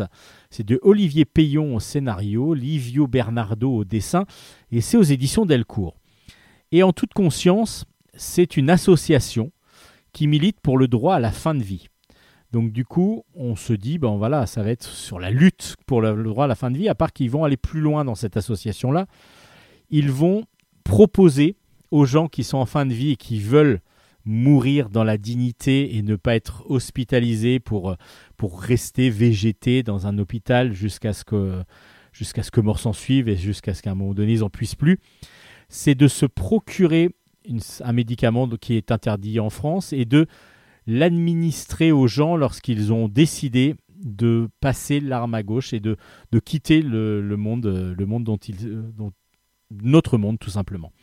À part qu'il faut vraiment être dans une situation où on est extrême, où on ne veut plus vivre parce qu'on est malade.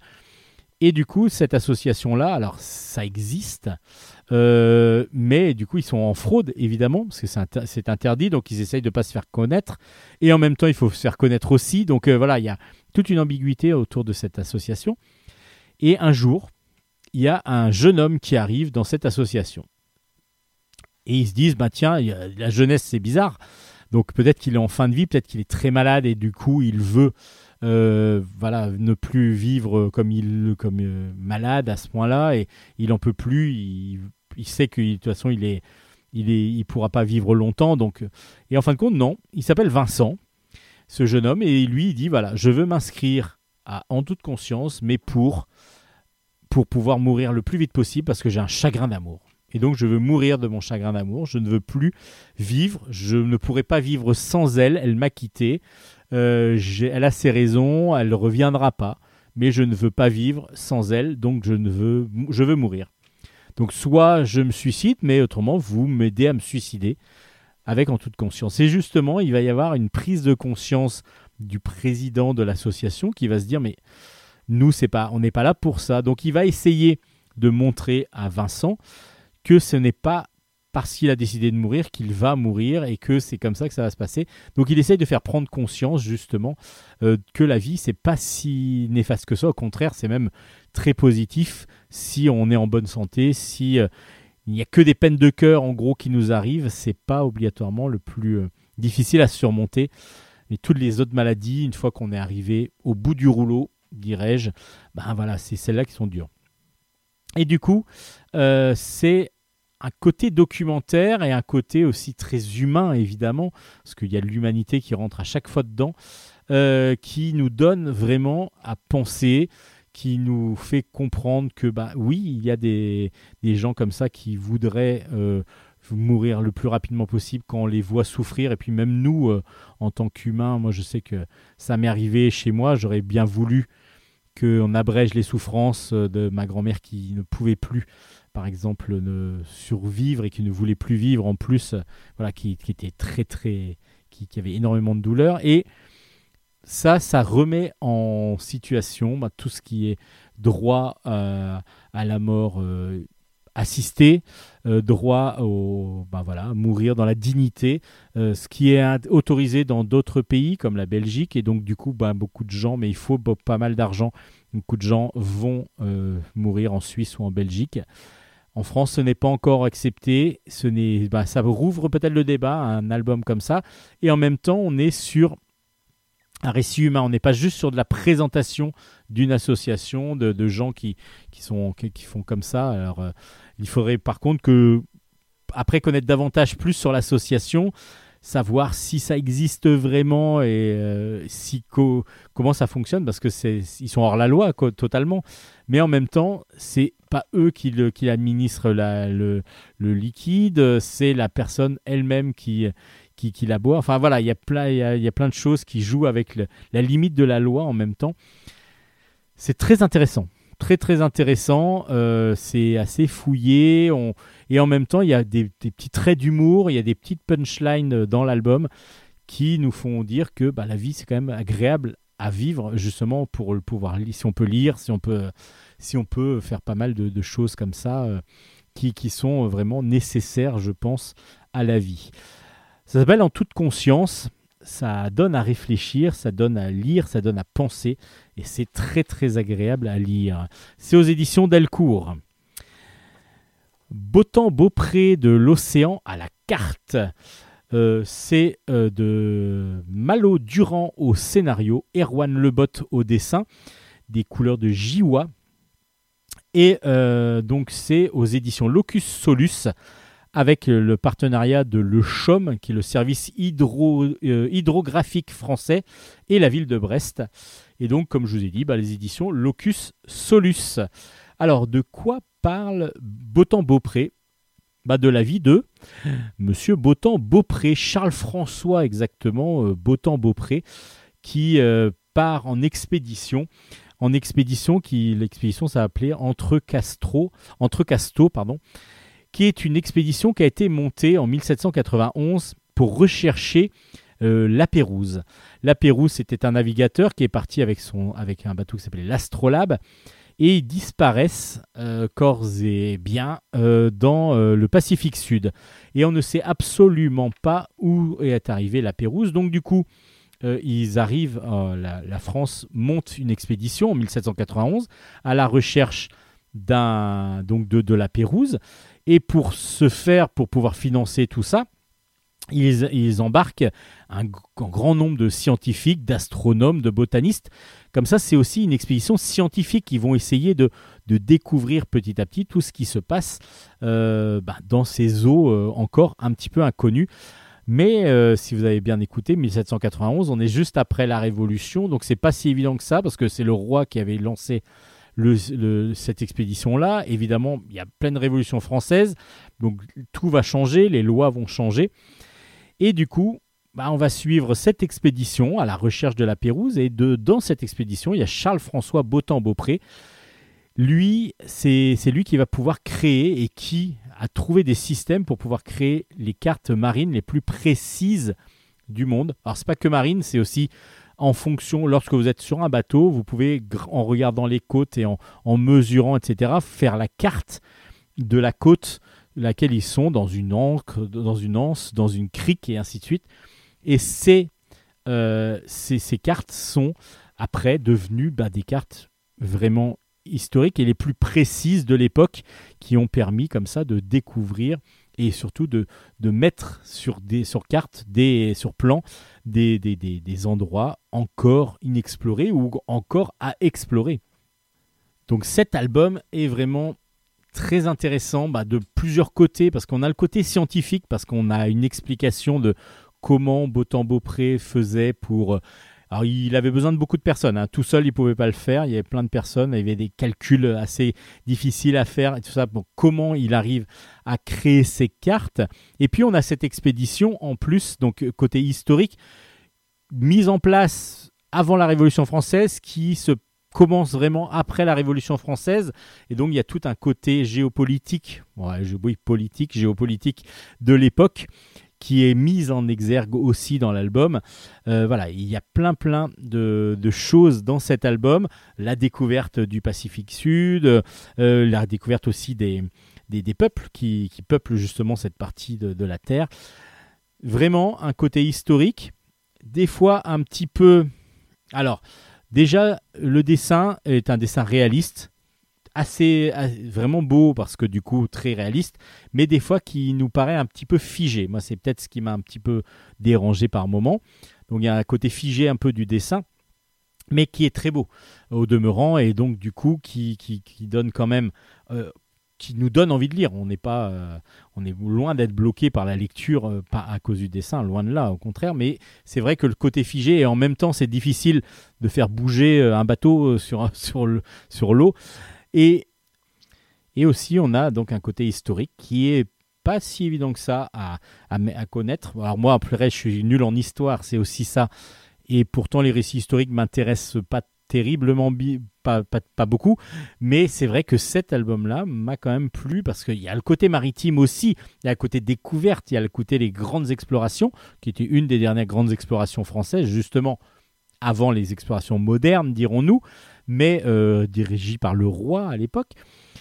Et puis bah, on a aussi bah, ces cartes maritimes. On a ce, personnage peu connu mais dans le monde maritime qui est une référence parce que c'est quand même lui qui a cartographié beaucoup beaucoup d'espace qui euh, ces cartes ont servi après longtemps et servent encore si on le souhaite parce qu'elles sont très très précises. Donc du coup Beautemps Beaupré de l'océan à la carte euh, aux éditions Locus euh, Solus c'est vraiment un album qui va plaire à ceux qui adorent l'histoire et donc qui vont découvrir l'histoire euh, vue ben, par, un, prisme un petit peu différent de ce qu'on connaît habituellement ceux qui sont fans de maritime, donc de bateaux et ainsi de suite, parce que Beautemps-Beaupré est une figure emblématique de tout ce qui est bah, cartographie, océanographie, cartographie. Donc du coup, c'est aussi très intéressant du côté scientifique. Donc c'est un album qui se laisse vraiment lire, euh, quand même un petit peu ardu par moment, donc il ne faut pas le mettre entre toutes les mains, parce que toutes les mains n'arriveront pas enfin tous les yeux plutôt n'arriveront pas à comprendre tout ce qui est, toutes les subtilités de l'album. Mais en tout cas, c'est un album intéressant et à découvrir d'urgence si vous aimez justement et l'histoire et le, maritime et tout ce qui est euh, tout ce qui est découverte maritime ou alors les deux. Vous avez le droit aussi euh, de ou l'un ou l'autre ou les deux. Vous avez tout à fait le droit d'aller lire cet album. Donc ça s'appelle Beautemps Beaupré aux éditions Locus Solus.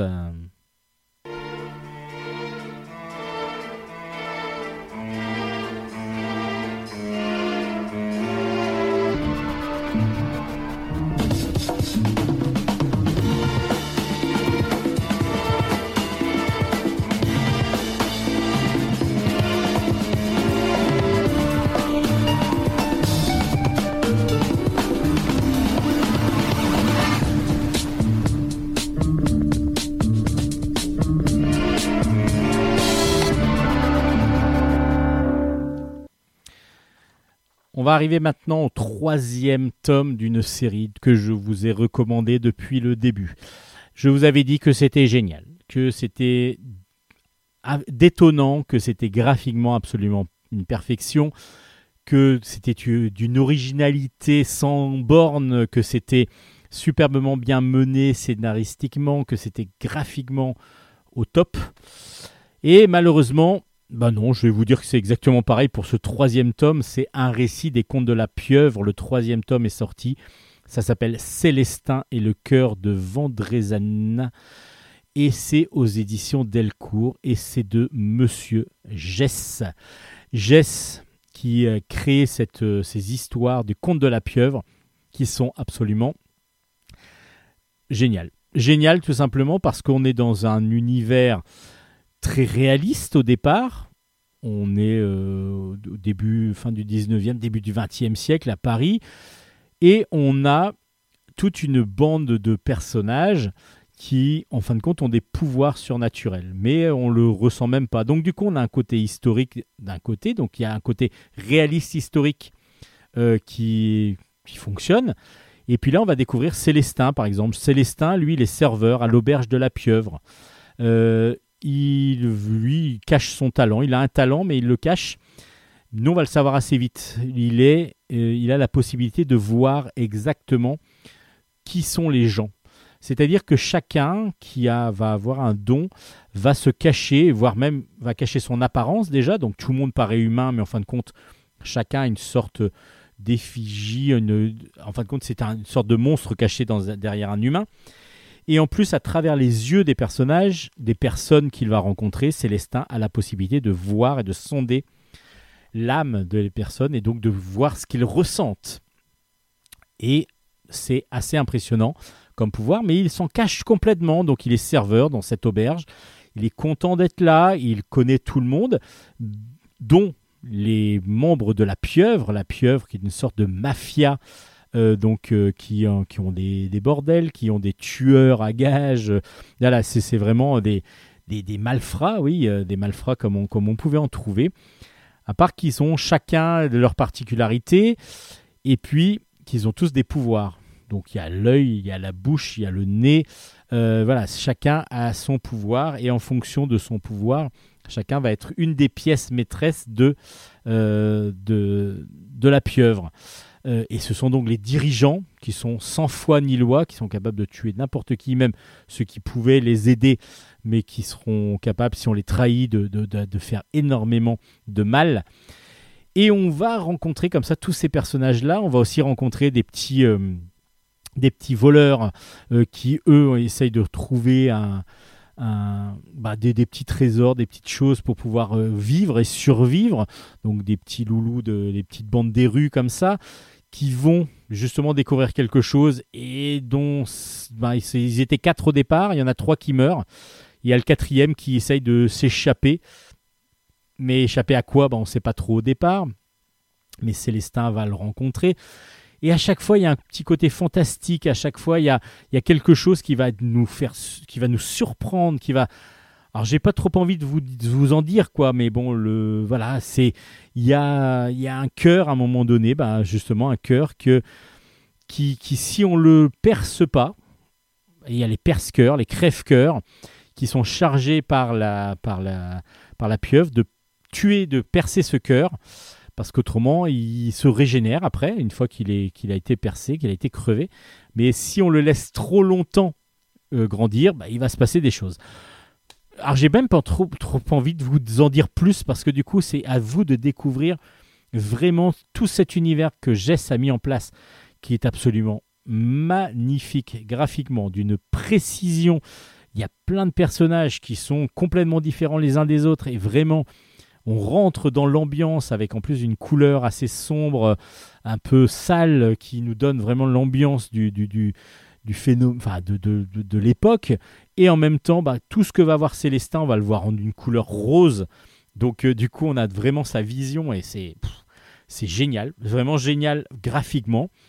Et puis scénaristiquement, j'ai pas envie d'en vous en dire trop. Je vous je juste vous dire, allez découvrir cet album. Cet album peut se lire seul. Alors vous allez être déc- au départ. Vous allez euh, vous dire mais de quoi ça parle? Qu'est-ce que Mais laissez-vous guider, laissez-vous porter par la par le par la narration. Vous allez vous y retrouver. Vous inquiétez pas. Vous avez l'impression d'être bancal au départ. De attends de quoi il parle? Qu'est-ce qu'il y a? Et c'est qui lui? Et puis en fin de compte tout, va se mettre en place. C'est parfait. C'est parfait. C'est absolument génial. Les trois tomes sont vraiment excellents. Sont dans le même univers, mais en fin de compte, à une histoire différente à chaque fois. On découvre un personnage central, même si Célestin n'est pas que le personnage central. Enfin voilà, il y a plein de. Je vais pas vous en dire trop. Voilà, j'ai vraiment envie, j'ai vraiment peur de spoiler trop euh, l'histoire. Allez juste découvrir les récits des contes de la pieuvre. Pour moi, c'est un pur chef-d'œuvre scénaristique, narratif, graphique. Ça s'appelle le troisième tome s'appelle Célestin et le cœur de. Vendrézanne, j'arrive, j'ai du mal à le dire. Et je voulais juste remercier Monsieur Jess de nous offrir cet album. C'est une tuerie, vraiment. Je suis fan absolu de cette série. C'est, je crois, depuis les quelques, bah, depuis deux ans que c'est sorti, les premiers tomes. Je crois que c'est une des plus grosses claques que j'ai reçues en bande dessinée et je vous recommande, mais plus que chaudement. Et comme je vous dis, c'est pas, euh, on a l'impression de, s'y perdre au départ et tellement c'est bien narré que tout va se remettre en place et, c'est une, petite perfection après. Et c'est ce qu'on aime aussi en BD, c'est découvrir, ne se sentir mal, se poser des questions et en fin de compte, à la fin, tout roule parce que tout est bien. Ça s'appelle donc Célestin et le cœur de Vendrézanne, le troisième tome des Contes de la Pieuvre par Jess. Merci, monsieur Jess. C'est aux éditions Delcourt. Une pure merveille. Sold Out, le tome 1 s'appelle Face A, c'est de Phil Castaza et c'est aux éditions Soleil cette fois-ci. On va découvrir Georges et Jean-Pierre. Georges et Jean-Pierre euh, sont bah, des vieilles personnes, des, trois, personnes du troisième âge. Ils ont 73 ans et, euh, et ils vont se retrouver quelques années après s'être perdus de vue. euh, par une circonstance, ben, c'est l'anniversaire de la mort de, la femme d'un des deux qui, du coup, va inviter son ancien ami.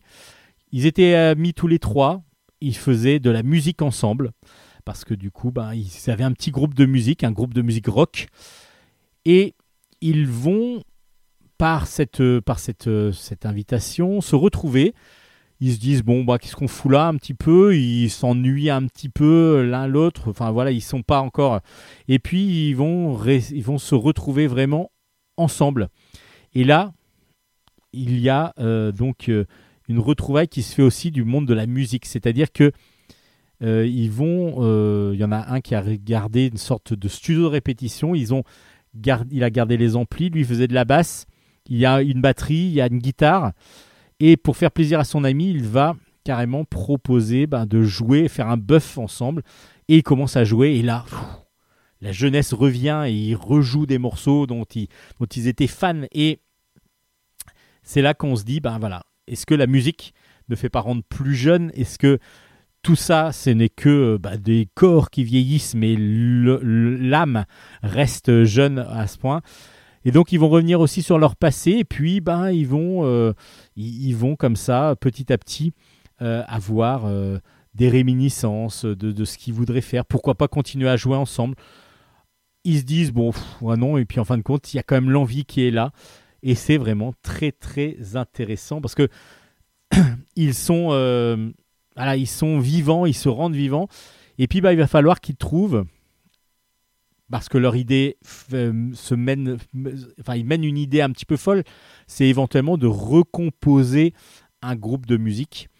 Et donc, du coup, bah, ils vont aller euh, essayer de trouver un batteur, justement, et, puis par l'intermédiaire de ce batteur, qui est un ancien batteur, mais qui a Alzheimer, donc ça va pas être si évident que ça pour lui de se remémorer, bah, ils vont aussi croiser évent- une éventuelle chanteuse, enfin, on verra. Bon, tout ça, c'est à découvrir dans Sold Out. Sold Out, ce n'est pas sur la vieillesse euh, décrépie, c'est au contraire sur une vieillesse qui petit à petit se laissait aller et puis qui en fin de compte va se redonner l'envie, l'espoir, la jeunesse qu'ils ont perdu, mais qu'ils ont perdu dans le corps. mais pas dans l'âme. Et euh, du coup, ben, euh, Phil Castaza nous offre euh, cette premier, ce premier tome de, de, de, de cette, de cet album en deux tomes apparemment, c'est-à-dire face A, face B, j'imagine. Et c'est très très agréable à lire parce que il y a beaucoup de jeux de mots, il y a beaucoup de petites vannes, il y a beaucoup de l'humour est vraiment centré sur les personnages. Chaque c'est des personnages un peu caricaturaux, mais qui qui ont un humour qui, qui fonctionne très très bien. Et puis il y a des, petits gags euh, aussi euh, de, de- des running gags avec euh, en particulier la, comment dire comme ils vont dans un EHPAD, il y a celle qui a l'accueil de l'EHPAD qui, qui à chaque fois a une petite remarque sur, sur les deux personnes. Enfin, c'est c'est très drôle. Le dessin est vif et le dessin est toujours très agréable, semi-réaliste de, de Phil Castaza qui est parfait pour ce style d'histoire. C'est juste une bouffée de bonheur, j'ai trouvé moi cet album, une bouffée de jeunesse aussi pour, euh, pour, pour ces vieux que l'on rencontre dans l'album. Et euh, on a juste envie de- de- d'écouter le morceau. Euh, il faudrait presque enregistrer des morceaux avec des, des voilà. Mais en même temps, quand je dis des vieux, bah c'est vrai que les Rolling Stones, si on les écoute, ils ont toujours quand même beaucoup la pêche et pourtant ils ont l'âge des personnages que l'on voit dans l'album. Ça s'appelle Sold Out, c'est aux éditions Del euh, Soleil, pardon, et c'est une excellente premier tome de diptyque. Et on espère que ça va continuer pour le mieux.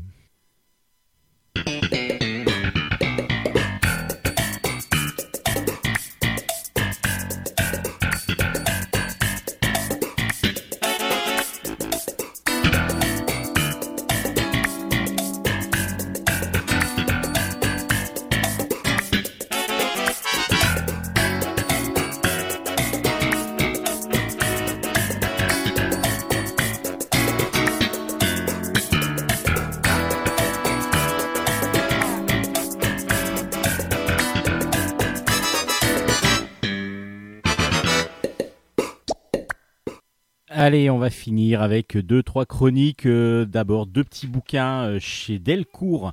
Le premier s'appelle Bad News. Euh, c'est l'histoire du porn. C'est de David, de, Mourier, pardon. C'est dans la collection Shampoing de chez Delcourt, du coup. Alors, David Mourier, on le connaît, bah, qui fait pas mal de choses, dont une chaîne YouTube qui s'appelle Bad News avec toutes les mauvaises informations, tout, ce qui peut être cocasse rigolo dans le monde. Et du coup, c'est une chaîne YouTube que je vous conseille parce qu'elle est vraiment très très drôle. Et euh, il euh, là dans cette dans cet album, alors c'était aussi David Mourier versus, je ne sais pas si vous vous rappelez dans la collection Shampoing, des petits albums souples. En fin de compte, ça rentre aussi dans la même collection parce que c'est un peu la suite. Maintenant, ça s'appelle Bad News, mais c'est un petit peu la suite de ces euh, David Mourier versus. Donc il y avait eu plusieurs euh, plusieurs David Mourier versus la mort par exemple où il était devenu croque-mort pendant euh, pendant un stage. Et là, il va nous parler de la du porno, de l'industrie de la pornographie euh, et non pas en faisant une enquête, mais en fin de compte en rencontrant des gens qui ont fait du porno ou qui font du porno, donc des femmes euh, qui, qui font de la, du striptease. Euh, Il y a une femme aussi qui fait vraiment du, du porno. Et du coup, c'est par, euh, par, par le fait de discuter avec les gens qu'il va nous raconter un petit peu l'industrie du porno. Et c'est super intéressant. Super intéressant parce que du coup, là, on a des vrais, des vrais, euh, des vrais témoignages. On n'est pas sur des fake news euh, où on va peut-être parler de, quelque chose dont on connaît pas vraiment les, les tenants, les aboutissants. Là, on a vraiment des, des témoignages. Lui, ce sont des, des- des rencontres qu'il a faites, des rencontres qui se voulaient être amoureuses au départ, enfin, en tout cas, voilà, sur des réseaux de, rencontres. Et en fin de compte, il va discuter vraiment des, des, métiers des femmes qu'il va rencontrer. C'est super intéressant. Alors, toujours dans son dessin style euh, minimaliste un petit peu, et il va du coup euh, nous rendre ça très très drôle. Il n'y a pas de vulgarité, il n'y a pas de. Alors, on parle de, de certains mots évidemment, mais il n'y a pas de, de scène de sexe. On est vraiment sur de, de, de la présentation euh, d'un sujet bien fait, assez fouillé et en même temps très drôle. Très drôle parce que ces personnages, lui, en fin de compte, se met en scène mais dessiné euh, de façon très caricaturale. Euh, c'est- super drôle. Et puis vraiment, c'est passionnant. Moi, j'adore cette série-là de Davy Mourier. parce qu'on apprend à chaque fois sur un sujet, parce qu'il va aussi chercher des informations comme bah, sur la grotte de Lascaux, dans la grotte de Lascaux, pardon, il y a déjà des peintures rupestres représentant des scènes de sexe. Donc du coup, évidemment, on remonte très très loin. Euh, il n'est pas allé euh, jusqu'à dessiner dans la grotte de Lascaux, mais en tout cas, ça pourrait être des dessins de Davy Mourier. Donc Bad News, l'histoire du porn, super intéressant, dans une petite collection euh, que j'adore, une petite euh, collection shampoing, les albums souples, la collection shampoing, c'est qui, font un petit peu format manga, Euh, et c'est super super bien, super bien cette collection, j'adore. Et il y a une autre collection chez Delcourt qui est dirigée par James. Shampoing, c'est dirigé par Lewis Trondheim. James, lui, dirige la collection Patakès. Euh, et là, il y a Banquise. Banquise qui vient de sortir. C'est de George Bernstein au scénario, Vitko au dessin. Et donc, c'est dans la collection euh, Patakès qui, dans la version carrée. Sont des petits, albums souples euh, carrés à une dizaine d'euros et même moins de 10 euros. Et du coup, à chaque fois, c'est tout un condensé d'humour et la plupart du temps, c'est de l'humour absurde. Parce que là, George Bernstein, évidemment, c'est absurde dans son humour. Euh, James, qui dirige la collection, c'est très, très, euh, très, très absurde. Et du coup, on est dans, dans cette, dans cette, dans cette idée-là. Et là, on va suivre euh, donc vraiment la banquise, mais d'une vers- une version un petit peu spéciale. Donc on, déjà, on commence par des pingouins qui sont en train de siroter tranquillement des, des, des, des- cocktails sur leur banquise, euh, avec euh, à côté de leur igloo, et puis qui déjà veulent commander un, un, réfrigérateur pour pouvoir faire des glaçons. Enfin voilà, il y a plein de, voilà, vous imaginez déjà l'idée. Et puis, on, va suivre une demoiselle qui est climatologue et qui veut absolument monter une, expédition scientifique pour pouvoir, euh, pour pouvoir présenter les dangers qu'il y a et le- tous les, tous les ravages que fait là, en ce moment la, la météo et tout, tout ce qui est ben, l'homme, tous les ravages que, font, que fait l'homme sur la banquise. Elle va chercher des, des sponsors, elle va chercher des gens pour pouvoir les financer et elle va trouver donc une chaîne de télé qui accepte de le faire, mais à une condition, c'est que en même temps, ça soit une émission de télé-réalité. Et la voilà partie avec des acteurs donc de télé-réalité qui n'y connaissent absolument rien, euh, avec un, militaire, euh, un ancien militaire pour pouvoir, un ancien général pour pouvoir les diriger, euh, qui est absolument bête comme ses pieds et qui ne veut que la guerre, qui ne veut que la guerre, qui ne veut que la guerre. Et elle, elle va se retrouver sans scientifique, en fin de compte, elle sera la seule scientifique. Et ils vont aller bah, de. Ça, ça va devenir de plus en plus fou, de plus en plus délirant. Chaque personnage a vraiment sa caractéristique. Évidemment, les pingouins, eux, qu'est-ce qu'ils voient? Ben, C'est une manne financière qui leur arrive. Donc, du coup, ils vont rencontrer un pingouin qui, pour faire venir les touristes, en plus, euh, se déguise en mexicain et donc euh, a fait une sorte de. de bah, vu que ça se réchauffe, ça devient un peu comme le Mexique. Enfin, c'est complètement délirant. Rien que en vous parlant comme ça, je me dis, mais qu'est-ce que j'ai lu là? C'est complètement délirant. Et en fin de compte, c'est tellement drôle. C'est tellement drôle de bout en bout. Alors, ça se forme une histoire et en fin de compte, chaque planche de quatre cases forme un gag. Mais tout est bien lié. euh, mais par contre, tout peut arriver. Je vous dis tout de suite, vous allez être surpris par la fin parce que vous l'êtes déjà dès le début. Donc, euh, vous n'allez pas perdre euh, dans l'histoire. Vous allez vous perdre dans l'histoire volontairement parce que du coup, vous ne savez absolument pas ce qui peut se passer. Et là, c'est là que le génie de George Bernstein arrive parce que c'est absolument drôle. C'est drôle tout le temps. Les personnages sont drôles. La, folie est là tout le temps. Et c'est un, c'est savoureux. Voilà, c'est vraiment savoureux. Les dessins de Vitko sont sont simples mais super efficaces aussi parce que très cari- ca- caricaturaux, euh, très dessin de presse un petit peu et, et ça passe ça passe crème comme diraient les jeunes. Ça passe super bien euh, ben, dans les planches et on lit ça euh, avec euh, en se disant ben, qu'est-ce qu'on va trouver la page d'après?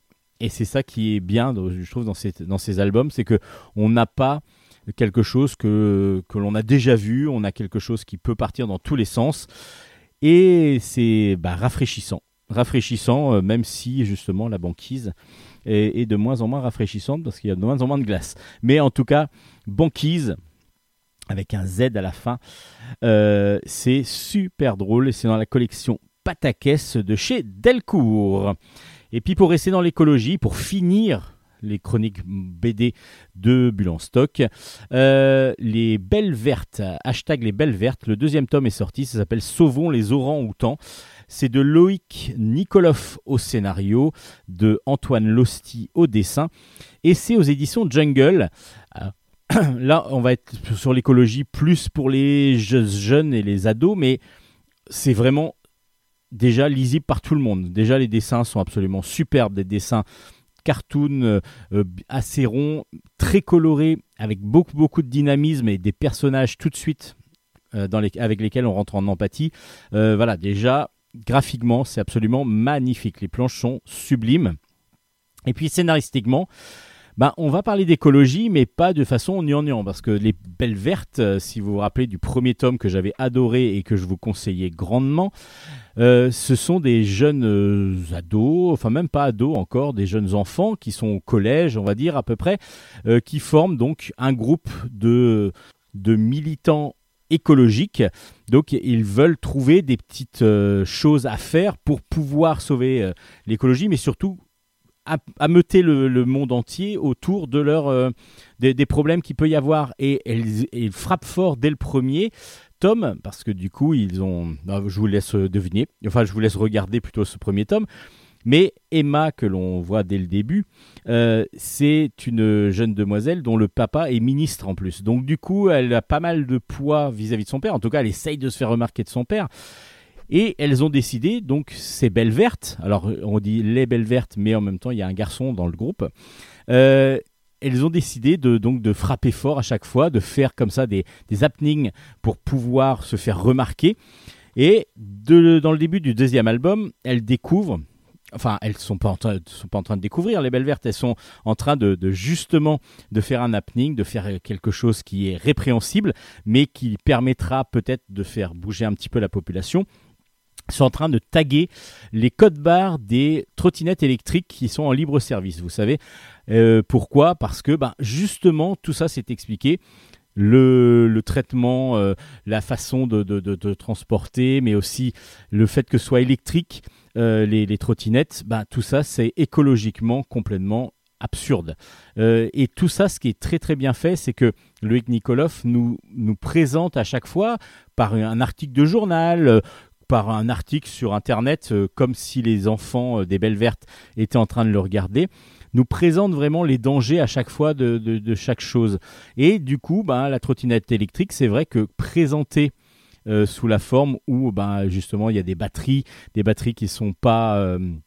qui sont pas recyclables, qui ne durent que 3 ans maximum, donc du coup ça va polluer au bout de 3 ans, il va y en avoir partout des millions euh, qui ne seront pas recyclables ni recyclés, donc ils seront balancés un peu n'importe où, qui vont donc détruire la planète.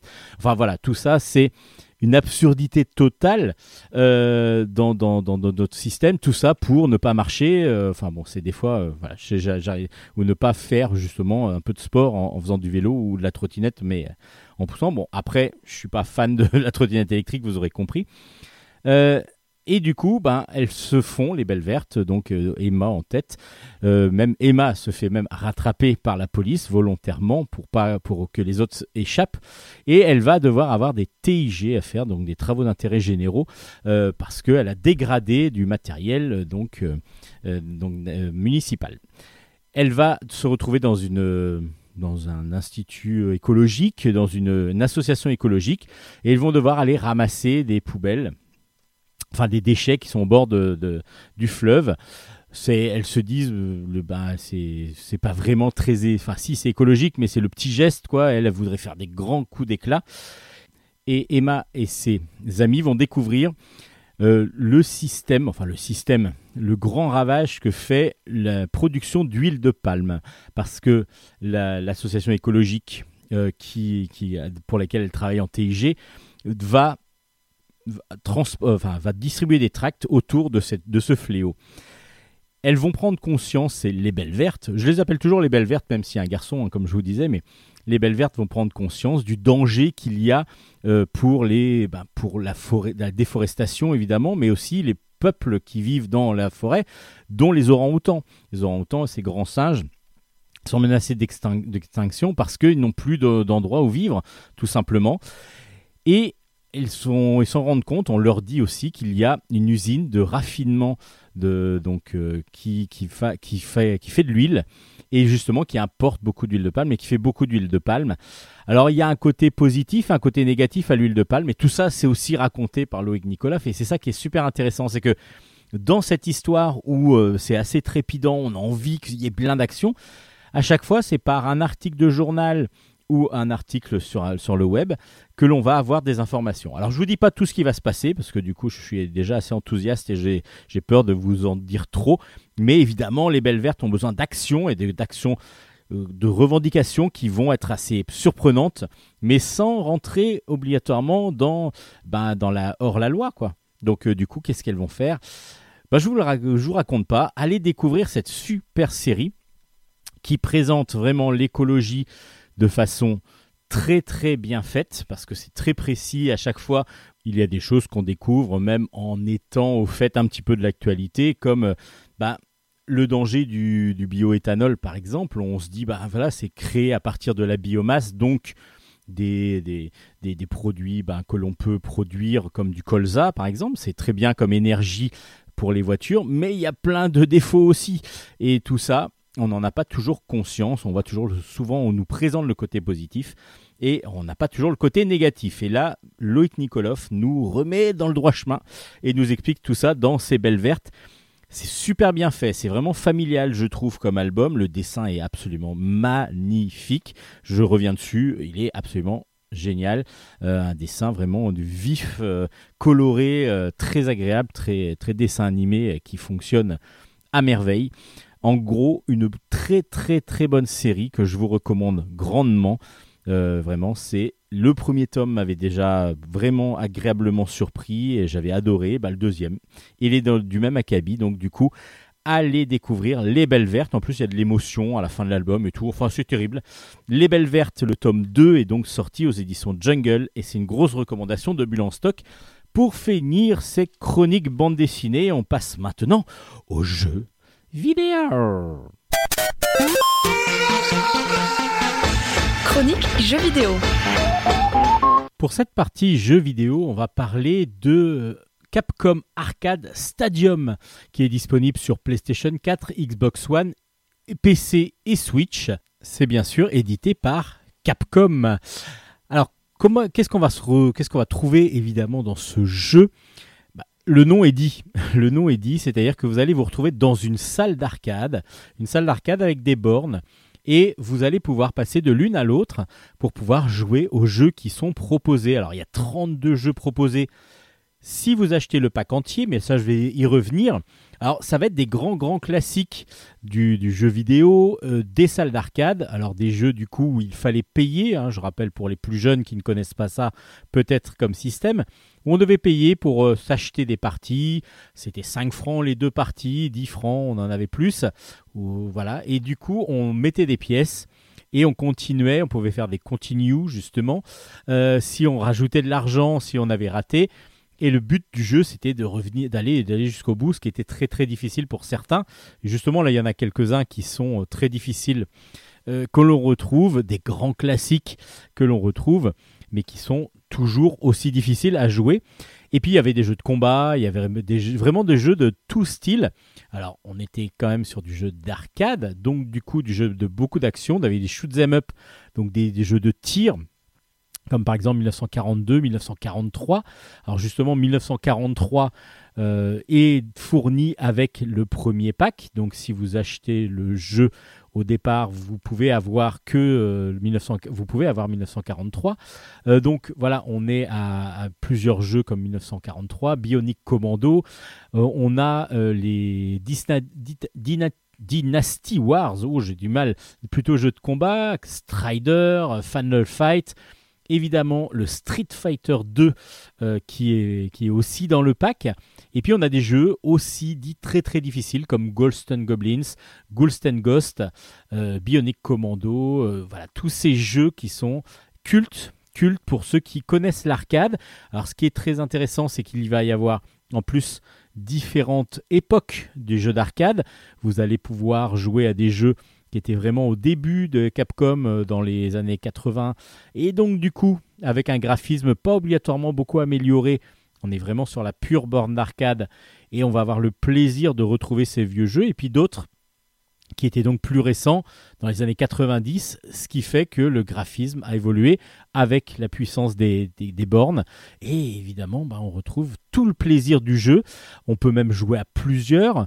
Donc, euh, pour un Street Fighter, c'est quand même euh, le le top, le top, et on retrouve vraiment la qualité de l'arcade de l'époque. On doit même mettre de l'argent, euh, donc euh, virtuel évidemment. hein, vous n'avez pas à avoir une petite, euh, une petite, un petit monnayeur fourni avec votre Switch ou votre PS4 pour pouvoir mettre des pièces dedans, mais vous allez avoir la possibilité de jouer comme ça à une trentaine de jeux pour l'instant, 32 jeux exactement. Alors quand je vous parlais de pack, vous allez pouvoir soit acheter le jeu complet avec les 32 jeux au départ fournis, euh, ce qui fait que ensuite vous pourrez jouer à ces 32 jeux évidemment, mais il y a un bouton télécharger dans le, dans le jeu, ce qui fait que ben, c'est ce qu'a décidé Capcom, c'est qu'il va rajouter une liste de jeux qui petit à petit on va pouvoir acheter, ou d'un coup il va sans doute y avoir des packs, mais euh, vous avez au départ, si vous achetez juste le jeu de base, tout, nu, vous aurez le 1943 fourni avec, et vous pouvez acheter des packs, des packs de 10 jeux à chaque fois, donc ça dépend aussi de vos finances évidemment. Et puis il y a des jeux qui vous intéresseront pas, peut-être qu'ils seront pas dans le pack. Si vous prenez un pack avec Ghost Goblins, peut-être que d'autres jeux qui sont dans d'autres packs ne vous intéressent pas, donc du coup vous pouvez éventuellement acheter comme ça par 10 par lot euh, des jeux. Et vous allez pouvoir comme ça agrémenter votre salle de jeu virtuelle. Et c'est un plaisir énorme. Un plaisir énorme parce qu'on a vraiment des bornes d'arcade. Donc du coup, on passe de l'une à l'autre. On a des affichages très originaux parce qu'on peut avoir l'affichage européen, américain, parce que c'est plutôt en anglais. Mais en plus, on peut avoir l'affichage japonais. Et puis, on va avoir des défis. On va avoir des défis euh, qui vont nous être proposés. Et du coup, ces défis ben, vont vous permettre de vous concurrencer avec d'autres personnes dans le monde. C'est-à-dire que en vous connectant donc euh, avec euh, ce jeu, vous allez avoir des défis, essayer par exemple de finir un niveau le plus rapidement possible, et vous allez pouvoir comparer votre, euh, résultat avec d'autres personnes dans le monde. Ce qui fait qu'il y a un challenge toujours à, relever. On peut déjà avoir le challenge de finir le jeu, ce qui n'est pas une mince affaire pour certains jeux. Comme je vous disais, Ghost Goblins pour moi reste un des jeux que j'adore, un jeu culte, énormément culte. Euh, ben, je vous présenterai même une nouvelle version euh, dès la semaine prochaine sans doute, mais euh, que je n'ai jamais réussi vraiment à finir. J'ai réussi à quasiment aller à la fin, en plus avec euh, un peu de triche à certains moments, des codes et ainsi de suite, mais en réel, en borne d'arcade, impossible de le finir. Il est très long et en plus très difficile. Très très peu de, de possibilités de, de gagner si vous êtes un piètre joueur comme je dois l'être parce que du coup j'ai jamais réussi à le finir. Il faudrait que je m'y mette davantage. Mais du coup, c'est vrai que ce jeu de Capcom Arcade euh, Stadium me donne envie de me replonger comme ça dans les bornes d'arcade que j'avais quand j'étais moi euh, adolescent, ou j'avais euh, ou jeune enf- enfin enfant adolescent, où j'avais la possibilité d'aller donc le mercredi jouer à quelques parties euh, dans, un bar quelconque ou, euh, dans, un, dans une galerie commerciale où il y avait des fois des bornes qui étaient, euh, qui étaient présentes afin de pouvoir jouer à quelques jeux. Et c'est un vrai bonheur de se replonger dedans. Évidemment, ceux qui n'ont pas connu cette période-là ou qui sont allés une fois ou deux dans une salle d'arcade, mais sans plus, vont peut-être pas avoir le même plaisir, mais vont quand même avoir un plaisir à découvrir ces jeux d'arcade qui du coup ben, nous permettent pas de sauvegarder, nous permettent sont des fois très très difficiles à finir. Donc on va voir quand même cette difficulté euh, qui est qui est pour montrer la difficulté de ces jeux rétro maintenant. Euh, bah, voir ce à quoi on pouvait jouer et ce qui était notre grand plaisir de jeu. Et puis voir aussi les autres jouer. Ça c'était un grand plaisir de regarder quelqu'un en train de jouer et bien jouer à la borne où vous aviez euh, vous étiez cassé les dents quelques minutes avant. Ça s'appelle donc Capcom Arcade Stadium. C'est disponible sur PlayStation euh, 4 Xbox One PC et Nintendo Switch. Euh, et c'est évidemment édité par Capcom et c'est un très très bon petit retour en arrière sur ces jeux d'arcade qu'on a adoré pour la plupart.